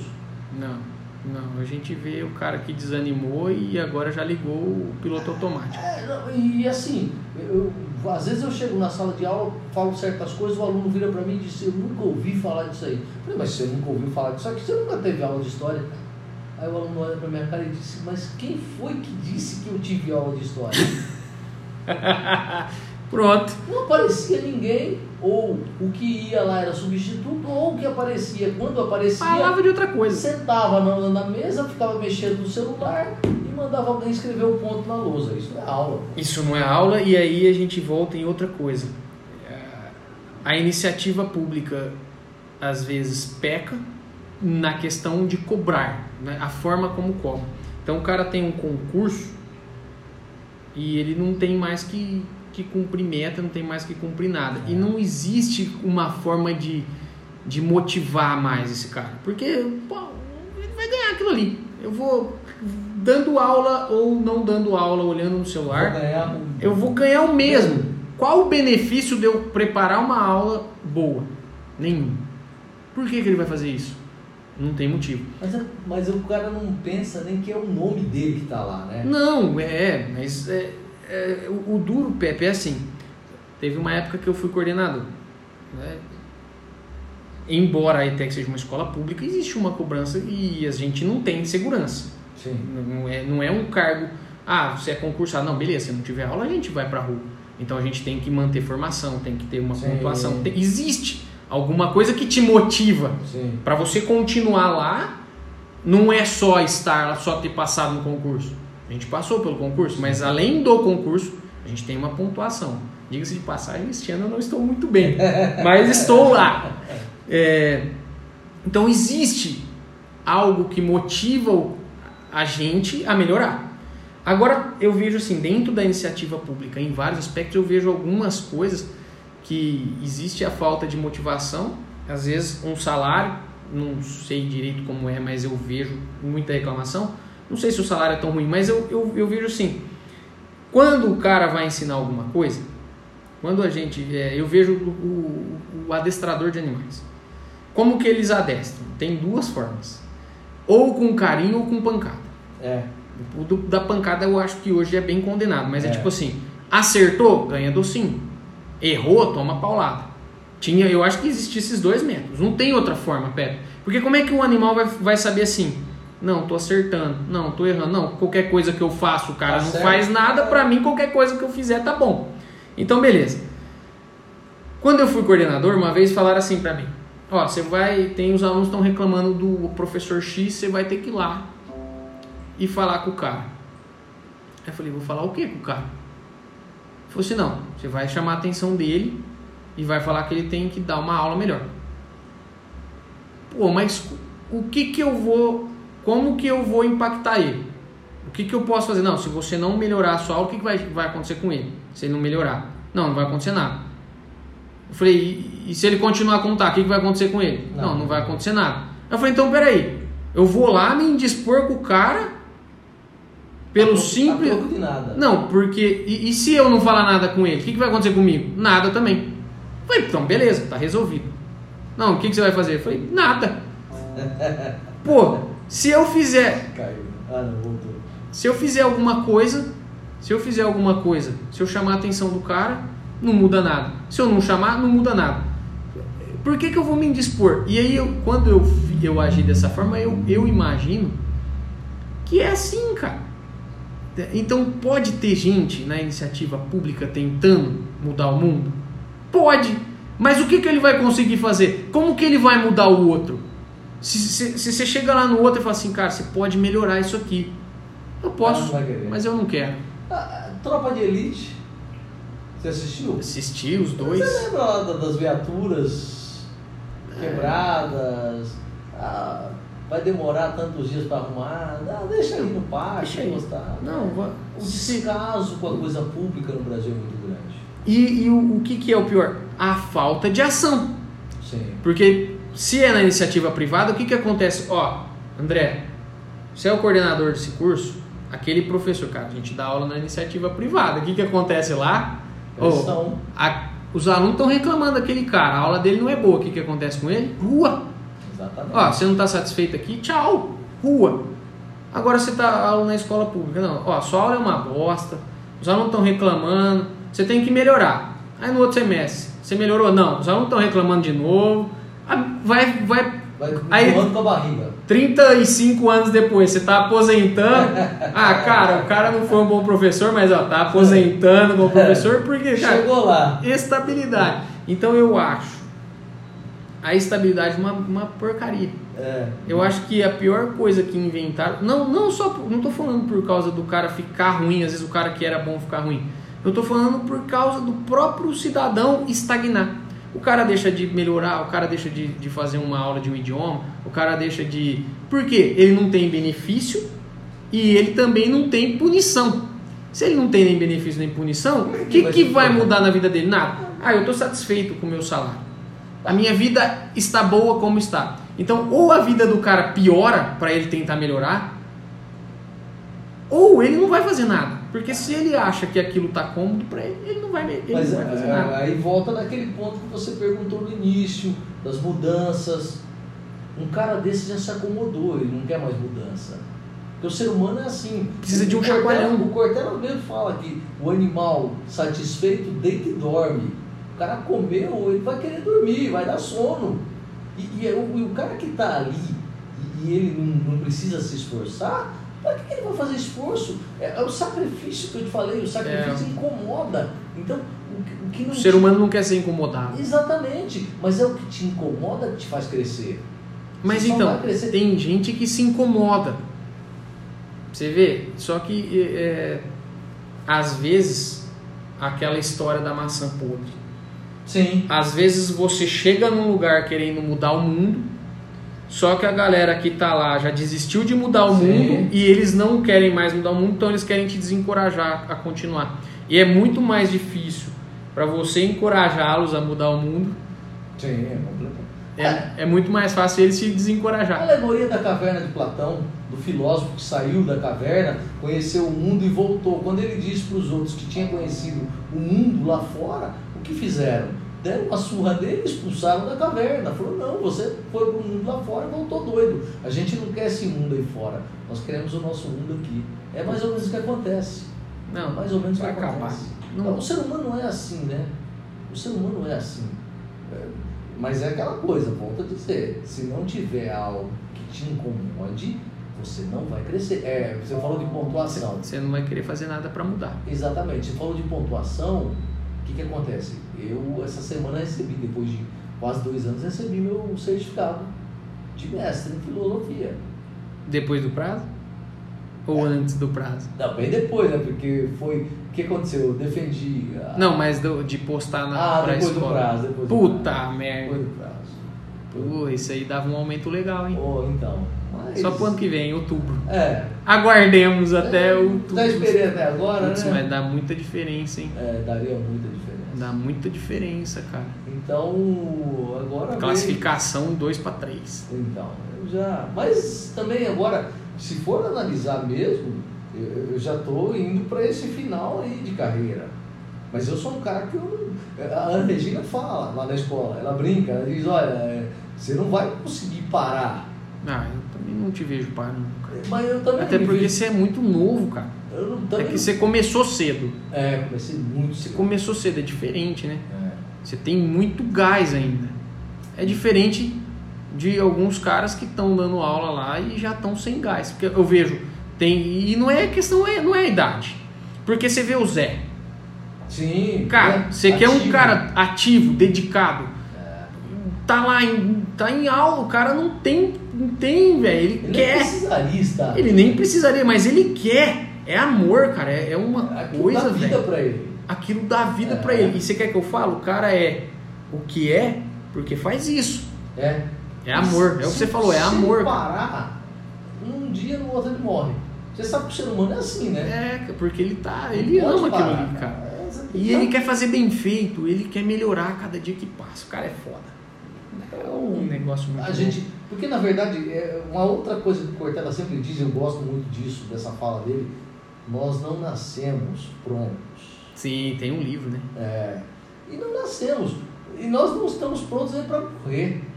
Porque a gente está se fazendo a cada dia, modificando alguma coisa na gente. E é isso que te faz ser um ser humano melhor. Porque é, se você busca algo na sua vida, talvez a excelência, perfeição você não vai chegar. Não. Nunca. Mas Talvez em alguma coisa. é, mas se você tiver um pouco de força de vontade, você vai chegar perto daquilo que você olha como perfeição. Mas isso tudo requer dedicação. E é volta daquela coisa, dedicação é o quê? É sacrifício, É. é cansaço. Será que os caras estão afim? É uma sociedade do cansaço.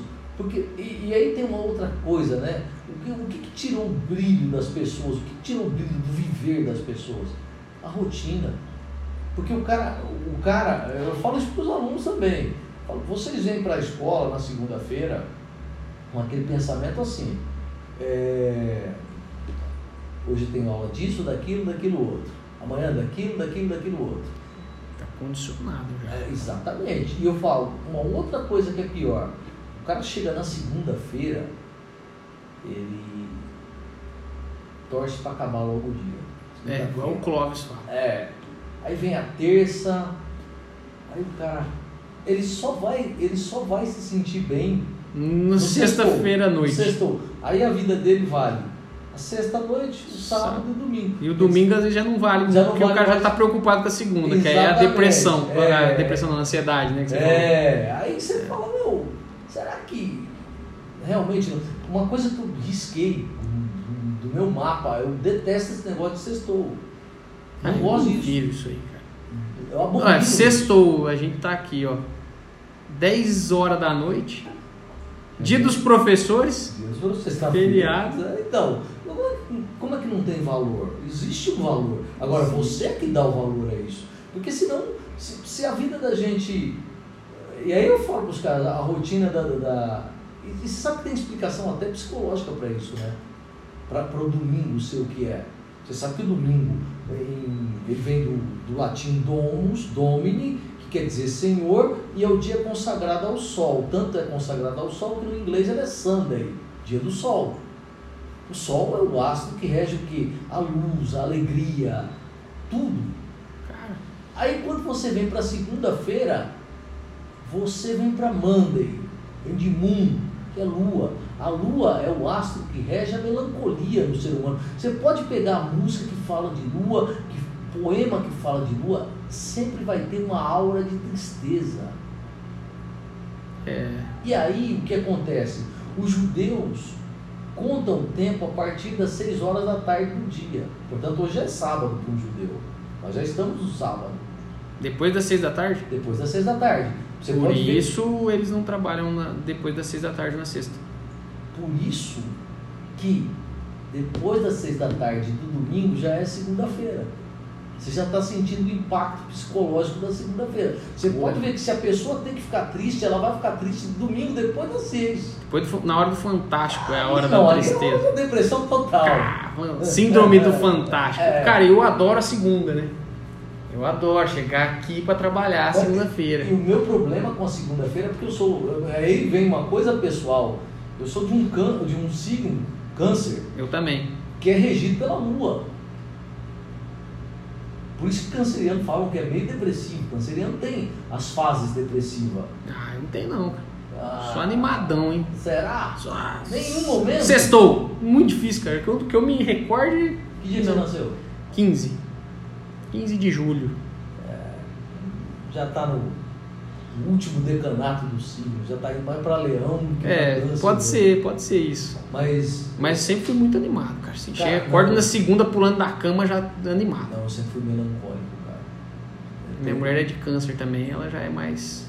É, e, e, tem, ah, e o câncer tem aquele problema de. Ela já é do começo, que ela é de junho, 20, é, 21 de junho. Eu sou 23. Ela e já... a, a, gente tem aquela coisa assim, o canceriano tem aquela coisa.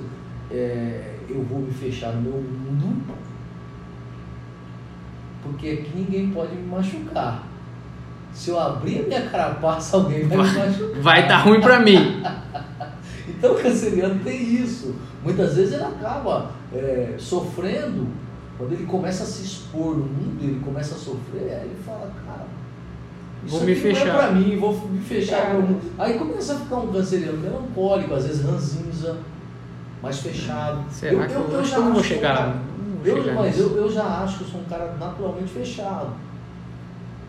Eu já. Eu... Ah, não é não, Pé. Ah, André, sou, eu, eu me sinto um pouco fechado às vezes. É, é, às, às vezes eu é, sou um não tanto, mas é. Porque assim, depende muito de com quem eu estou falando. Por exemplo, se eu encontrar alguém que é. Ai, vou te dar um exemplo assim a, a, alguém que não me conhece, a pessoa vai ter uma impressão de que eu sou uma pessoa extremamente fechada. Eu sou muito expansivo com as pessoas que eu conheço.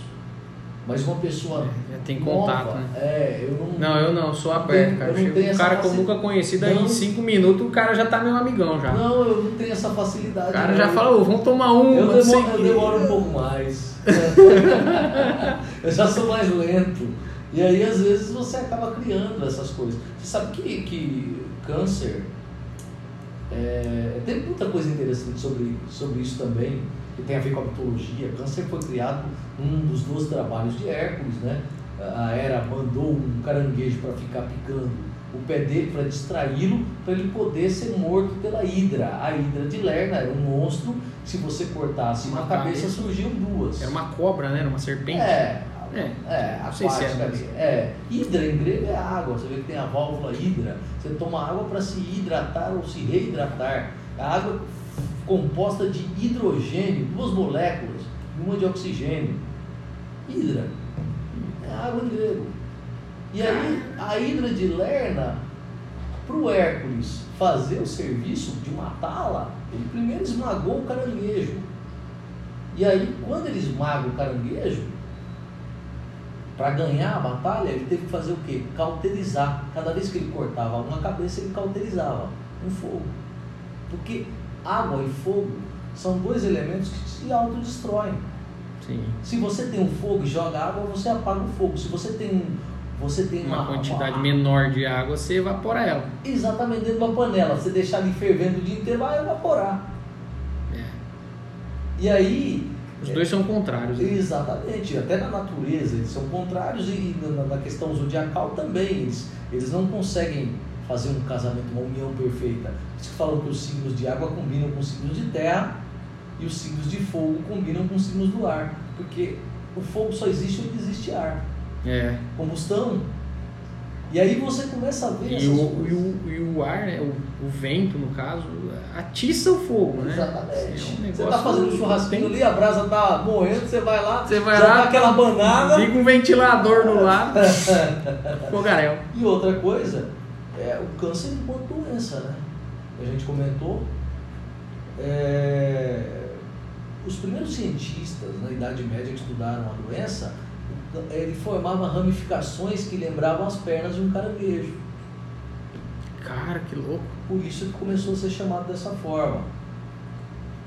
Puta, muito louco. É.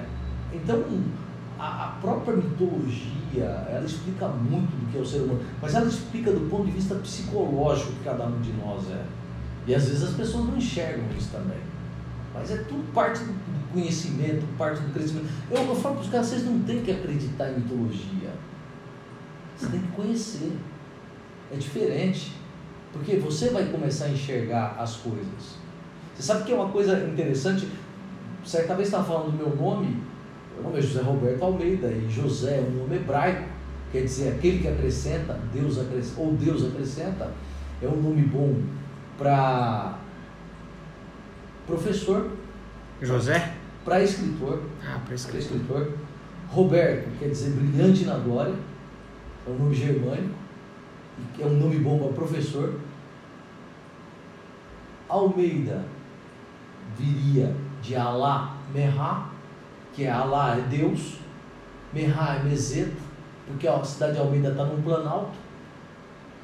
Meseta ou Mesa é um plano. E o que, que eu virei? Plano de Deus. Eu virei escritor, porque eu escrevo, professor, que é a minha profissão, e o símbolo da minha profissão é a mesa. A nossa profissão, a mesa É é o símbolo da profissão. Ah, Nada disso foi pensado. Engraçado hoje no dia dos professores, o que eu mais vi, inclusive eu achava que o símbolo do professor era esse. O que eu mais vi foram imagens de imagens de maçã, pessoas com maçãs, Sim, né? alunos com maçãs Sim, e tal. sim. Como, então eu imaginava que a representação do professor era a maçã e não a mesa. Que coisa. É porque o pessoal geralmente né, cara? levava maçã pro professor, colocava ali em cima da mesa. Mas a maçã tem uma coisa interessante, porque a maçã, ela primeiro simboliza, ela simboliza o, o fruto do conhecimento. Que o professor é o cara que vai estar ligado ao A maçã é o símbolo do, do, do conhecimento, Ela simboliza simboliza. o fruto do conhecimento bíblico, na tradição de Adão e Eva. E ela é a fruta do pecado. O conhecimento vai de alguma forma. e aí tem uma outra coisa. Em italiano, a maçã é chamada de pomo. Como o Adão comeu a maçã, essa parte do nosso corpo é chamada de pomo de Adão. Esse gogó que nós temos. Quando os... É, mas a Eva comeu primeiro, cara. Então, E ela não tem. não tem, porque isso é um traço masculino, né? Aí tem Mas uma... não foi o fato da maçã? Ou, bom, é, foi só Pô, mas Adão. é só gente que tem gogó, mulher não tem, né? E aí tem uma outra coisa interessante. Quando os, quando os europeus chegam aqui, eles descobrem o tomate. O tomate é americano. E aí o tomate vai ser chamado de pomo d'oro, traduzindo, maçã de ouro. Você vê que todos os. Aqui antigamente tinha uma, uma marca de massa de tomate, chamada molho de tomate, chamada Pomodoro. Tinha pomarola, Sim, pomarola ainda existe, né? então, Pomodoro não sei se ainda existe. Cara, pomodoro eu acho que eu não cheguei nem a ver. Então. Também nunca fiquei reparando, né? Que o famoso era o pomarola, que é o da- do é, elefante lá, né? O elefante Famoso. era outro, era da Sica. Da Sica. É por causa do elefante do Maurício de Souza. Cara, sei que o mais famosinho era o do elefantinho, não é? É, a Sica só trabalha com tomate selecionado. Era até a musiquinha da propaganda. Cara, tinha até a, É, a vinheta, né? Tinha. E, e os italianos inventaram um molho de tomate. Que eles usam todas as massas deles, Putz. basicamente. E, por exemplo, a massa, o macarrão. O macarrão Macarrão. não foi inventado na Itália, foi inventado na China. Quem pode ter trazido macarrão da China para a Itália? Um navegante chamado Marco Polo, que era italiano, que teria ido à China, que teria trazido a pólvora, teria trazido muitas O outras macarrão então é coisas. chinês. Macarrão é A chinês. invenção é chinesa. A invenção é chinesa. Aliás, a China foi um berço de um monte de coisa, né? Sorvete, macarrão, pólvora, papel. China, Chá. A China é foda. A China foi, E até hoje é. Pra exportar as coisas ainda é. cara. Feito quase tem tudo que lá. né? valorizar também as coisas Tem, tem que cada valorizar. Fez. Não, Né? eles logisticamente falando, cara, eles Os caras são. eles são- sustentam aí praticamente o mundo inteiro com tecnologia, É. com venda, né? Eles exportam pra tudo. E eles têm mão de obra barata lá, né? Por causa- por causa da ditadura, né? Cara. vai fazer uma concorrência lá, meter um, um salário de norte-americano dos chineses, né? Será que o professor ganha bem lá? Ah, Não, não deve ganhar. não sei, cara, mas eu acho que eles têm mais respeito pelo professor lá Ah, eu acho. também. é, do que no Brasil. Eu, eu ouvi falar que em Hong, Hong Kong, É, Hong Kong, terra do Bruce Lee. Hong Kong é, é um dos lugares que eles mais valorizam o professor, a escola, né? Tipo, lá, é, que nem aqui, as novelas é muito romance e tal. Não, lá, lá as escolas é muito focada nesse lance de é, educação dentro da escola. Rola muito isso nas, nas novelas, na, nos seriados deles. Eles são muito ligados a esse tipo de coisa. O que é, cara, uma coisa muito louca, né? Sim. É, são pontos de vista culturas diferentes, né? Então acaba realmente tendo essa, essa diferença entre nós e eles. Mas cada povo tem, tem suas É, eu acho injusto assim valores. falar, o cara falar mal de um país assim é, por causa de, das deficiências que ele tem. A gente tem que ver o, o, o bom e o ruim de tudo. Né? O brasileiro tem o lado bom e o lado ruim. A China também tem o lado bom na vida. Né? Estados Unidos, é tudo na vida, né? O yin e yang lá do... Exatamente, tem, os chineses já deram exemplo. É, a gente vê que no Japão, assim, eles têm um lado bom muito superior ao lado ruim. No Japão eu acho um, um uma cultura diferente. É, eu acho que é o que você falou, a questão da honra que eles pregam. Eu acho que é uma esse negócio de prezar pela honra, de viver pela honra ou morrer pela honra, eu acho que isso aí torna pessoas melhores, deixa pessoas melhores para o mundo. Eu acho que o, o, o Japão, é, nesse ponto, eles são superiores ao, ao, ao, resto do mundo, cara. Nesse negócio de manter cultura, de, de respeitar o, o velho, respeitar o antigo. Eles não deixam de aceitar o novo, né? mas a gente vê que lá a, a mistura da tecnologia, com a, a, dentro da própria arquitetura japonesa, a mistura da tecnologia com a natureza é comum. Eles, eles, eles, eles têm essa, essa noção de que a gente tem que aceitar o novo, a gente tem que aceitar o novo, que é, o professor tem que fazer sim, isso todo dia. Sim. Né? É, é, só que a gente não, também não tem que abrir mão, de repente, daquilo que, que a gente já tinha que é o que aconteceu com a gente com o ensino híbrido, né, com, o ensino remoto, de repente.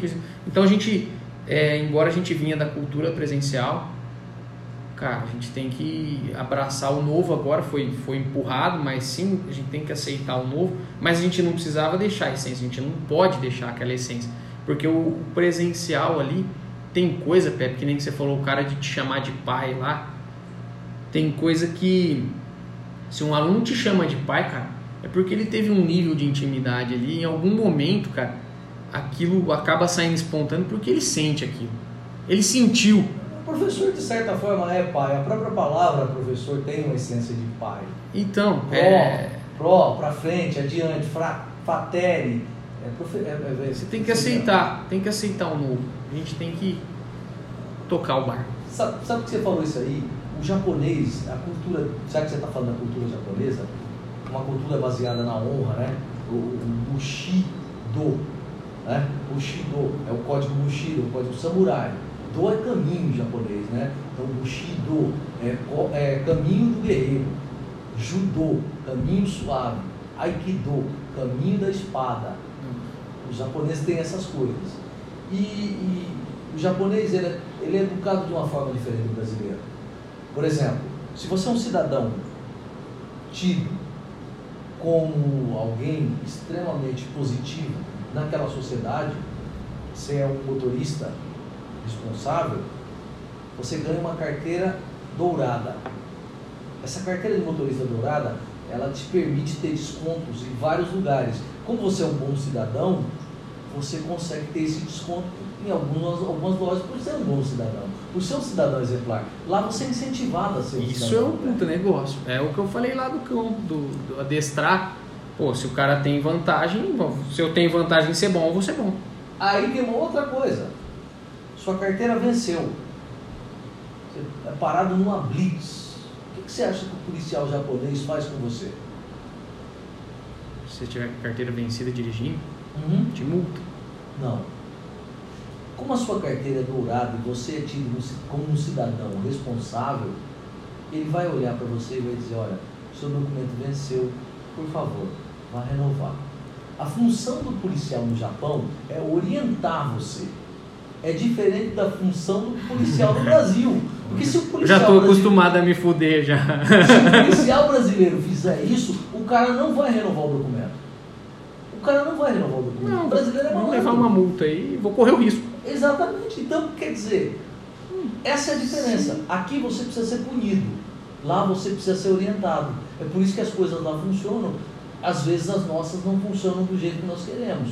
Um exemplo mais clássico disso, já que estava falando de podcast, entrevista de jogador de futebol, um exemplo do Márcio Amoroso.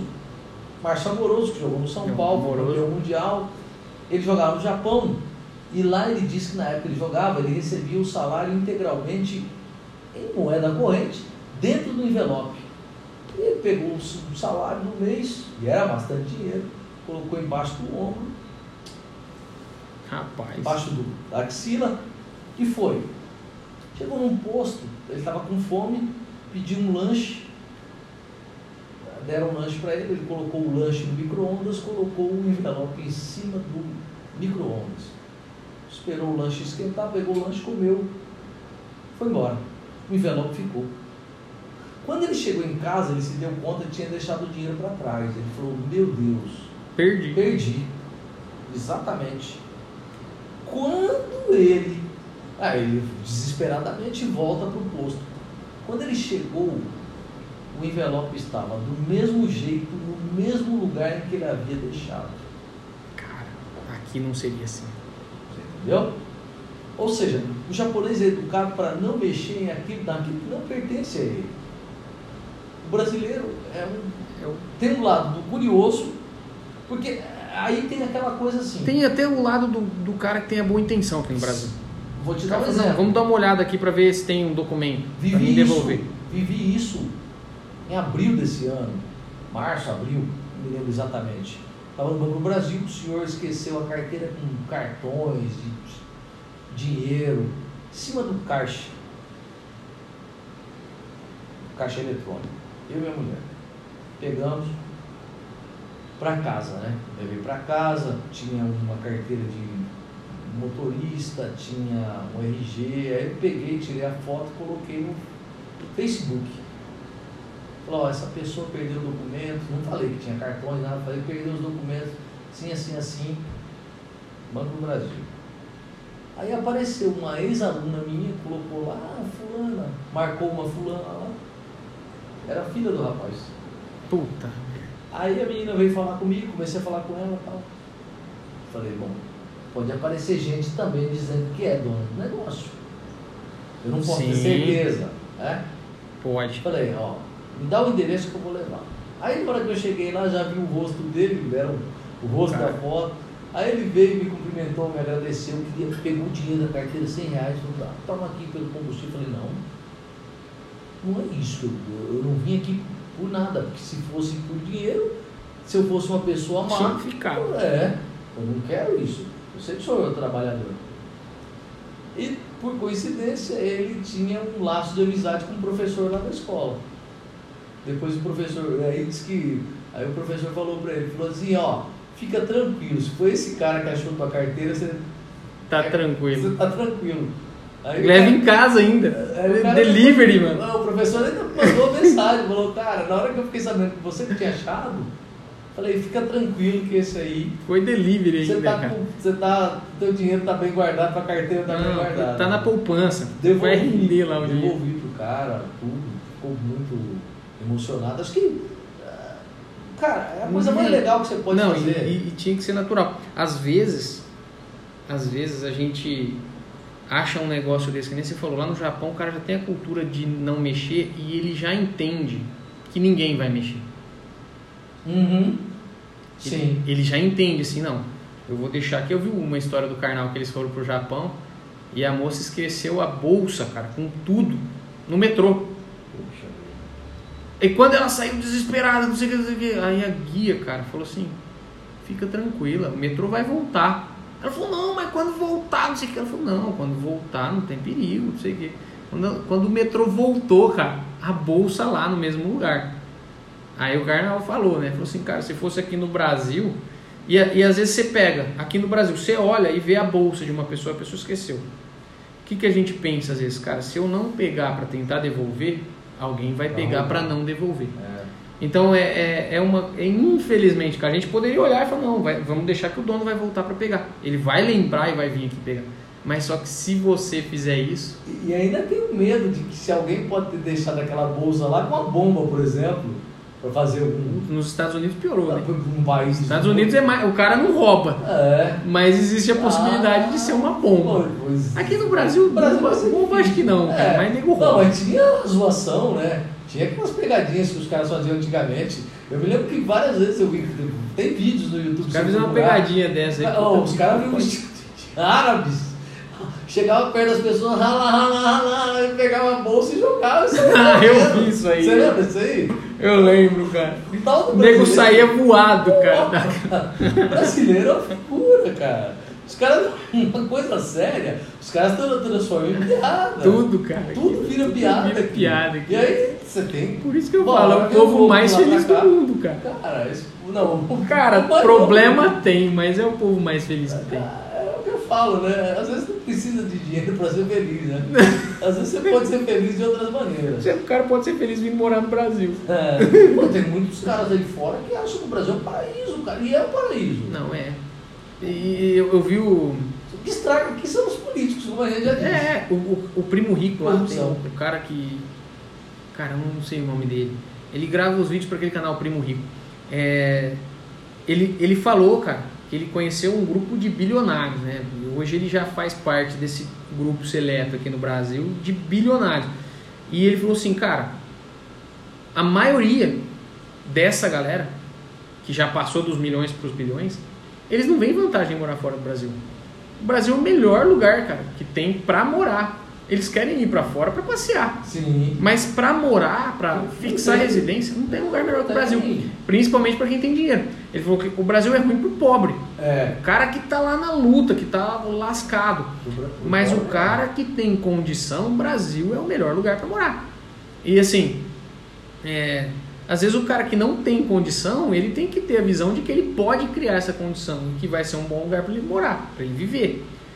Porque o Brasil é, é o que você falou da Suécia. Às vezes o cara mora na Suécia, o cara tem um bom salário, o cara tem uma vida legal, mas ele se mata, porque às vezes a condição climática é propícia. É, pois é. Para isso.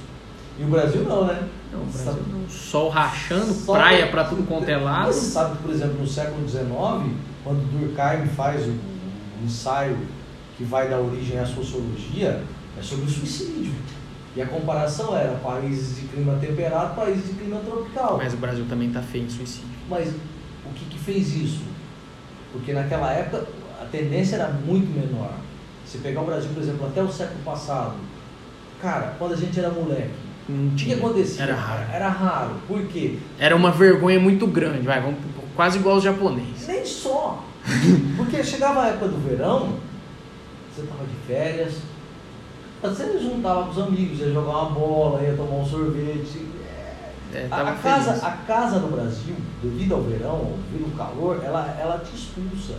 Então, se ela te expulsa, se você é expulso de casa, você tem que interagir com os outros na rua. Você pode ver que quando a gente era pequeno, quando a gente era criança, os muros das casas eram todos baixinhos. Hoje os muros são altos, tem cerca elétrica, tem alarme, tem cachorro, tem. É, tem medo. Nós criamos fortalezas. Nós não vivemos mais essa liberdade plena que nós tínhamos lá atrás.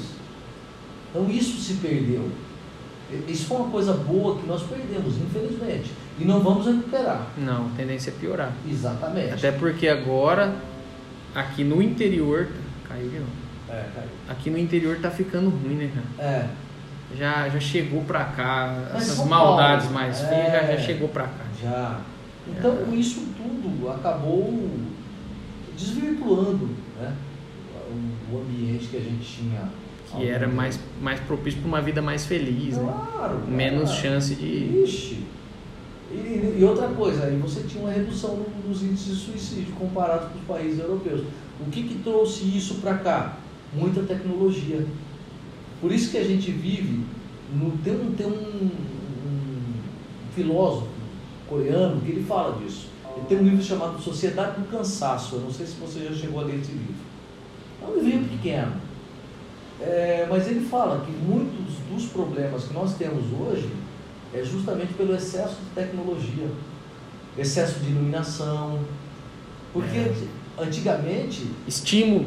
O próprio Exa- estímulo eu acho que exato. desgasta muito a gente. É, e aí você. E outra coisa, a rotina. Você sai, você vai dormir sempre lembrando que você deixou alguma coisa para trás. Se você deixou alguma coisa para trás, o teu sono não vai ser um sono Bom. reparador. É. Aí você já levanta no dia seguinte cansado. E aí você já levanta cansado com a lembrança do que você deixou pendente. Que você precisa resolver. Aí você já deixa outra pendência para outro Aí dia. você tem aquele dia inteiro de trabalho. Chega à noite, você já está cansado. Às vezes você chega cansado em casa, toma banho, você só quer dormir. Essa é a diferença de um trabalho que exige muito do intelecto. Trabalho do professor é isso. Exige muito do intelecto. Porque é assim, se você tem um trabalho que é mais físico, desgasta mais o físico, você chega em casa, você toma um banho, você come bem e dorme cedo, no outro dia seu corpo já está bem, Sim. porque foi o físico que ficou cansado. O problema é quando você começa a cansar a mente. E, e- essa, essa hiperatividade dos dias de hoje, devido à tecnologia, está gerando um cansaço que é mental. E esse cansaço mental tira a paz das pessoas e isso induz. Que aí você tem aquela coisa da depressão e da ansiedade. Muito mais da ansiedade que da depressão em alguns casos. É, a ansiedade hoje eu acho que tá mais, E aí, o resultado tá mais comum.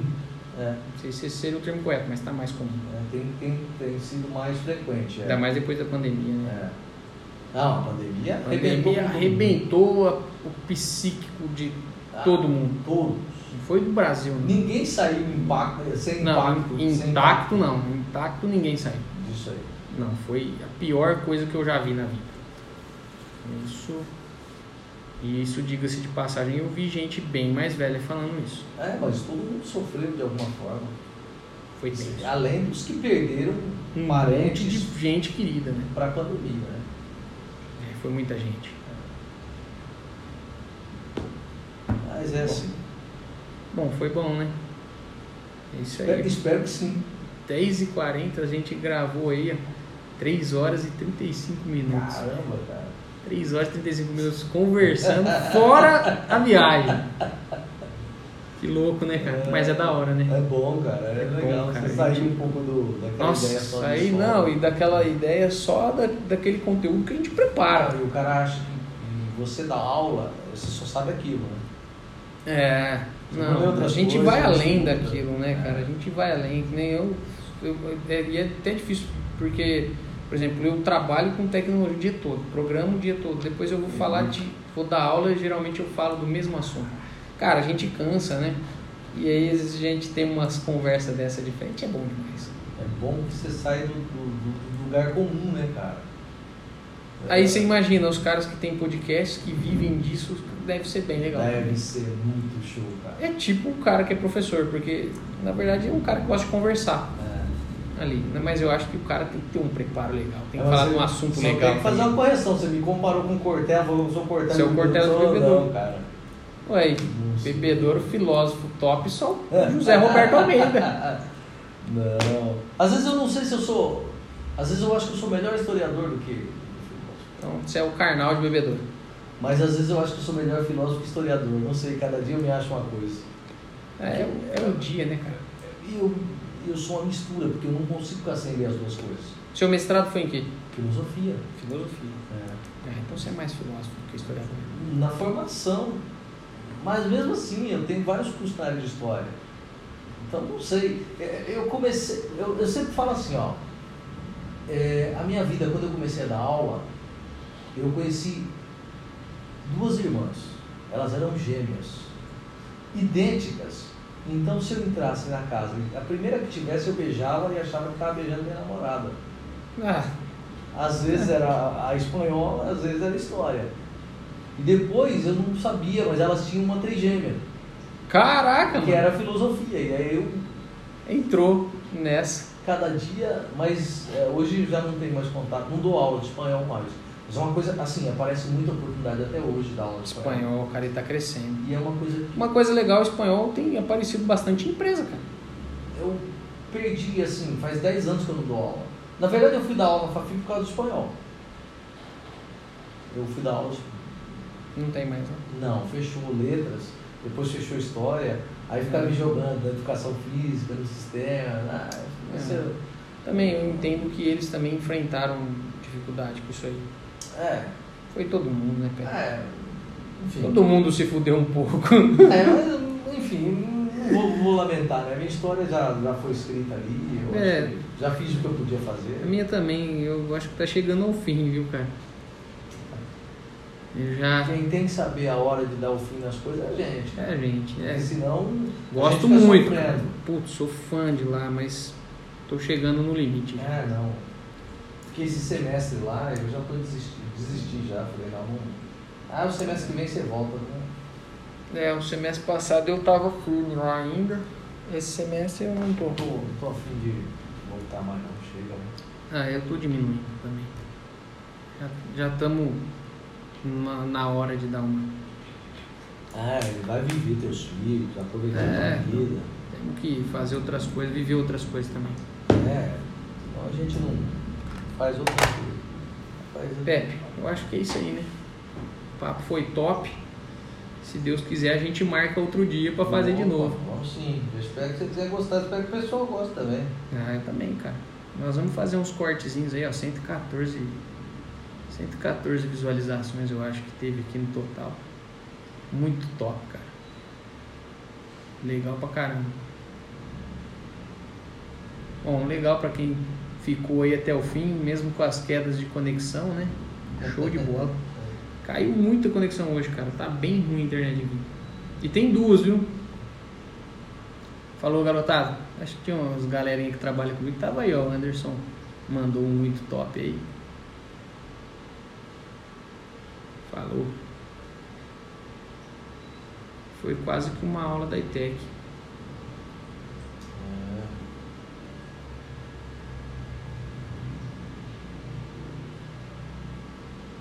Eu acho, cara, que isso aí é, é, é, é o futuro, Pepe. Também acho.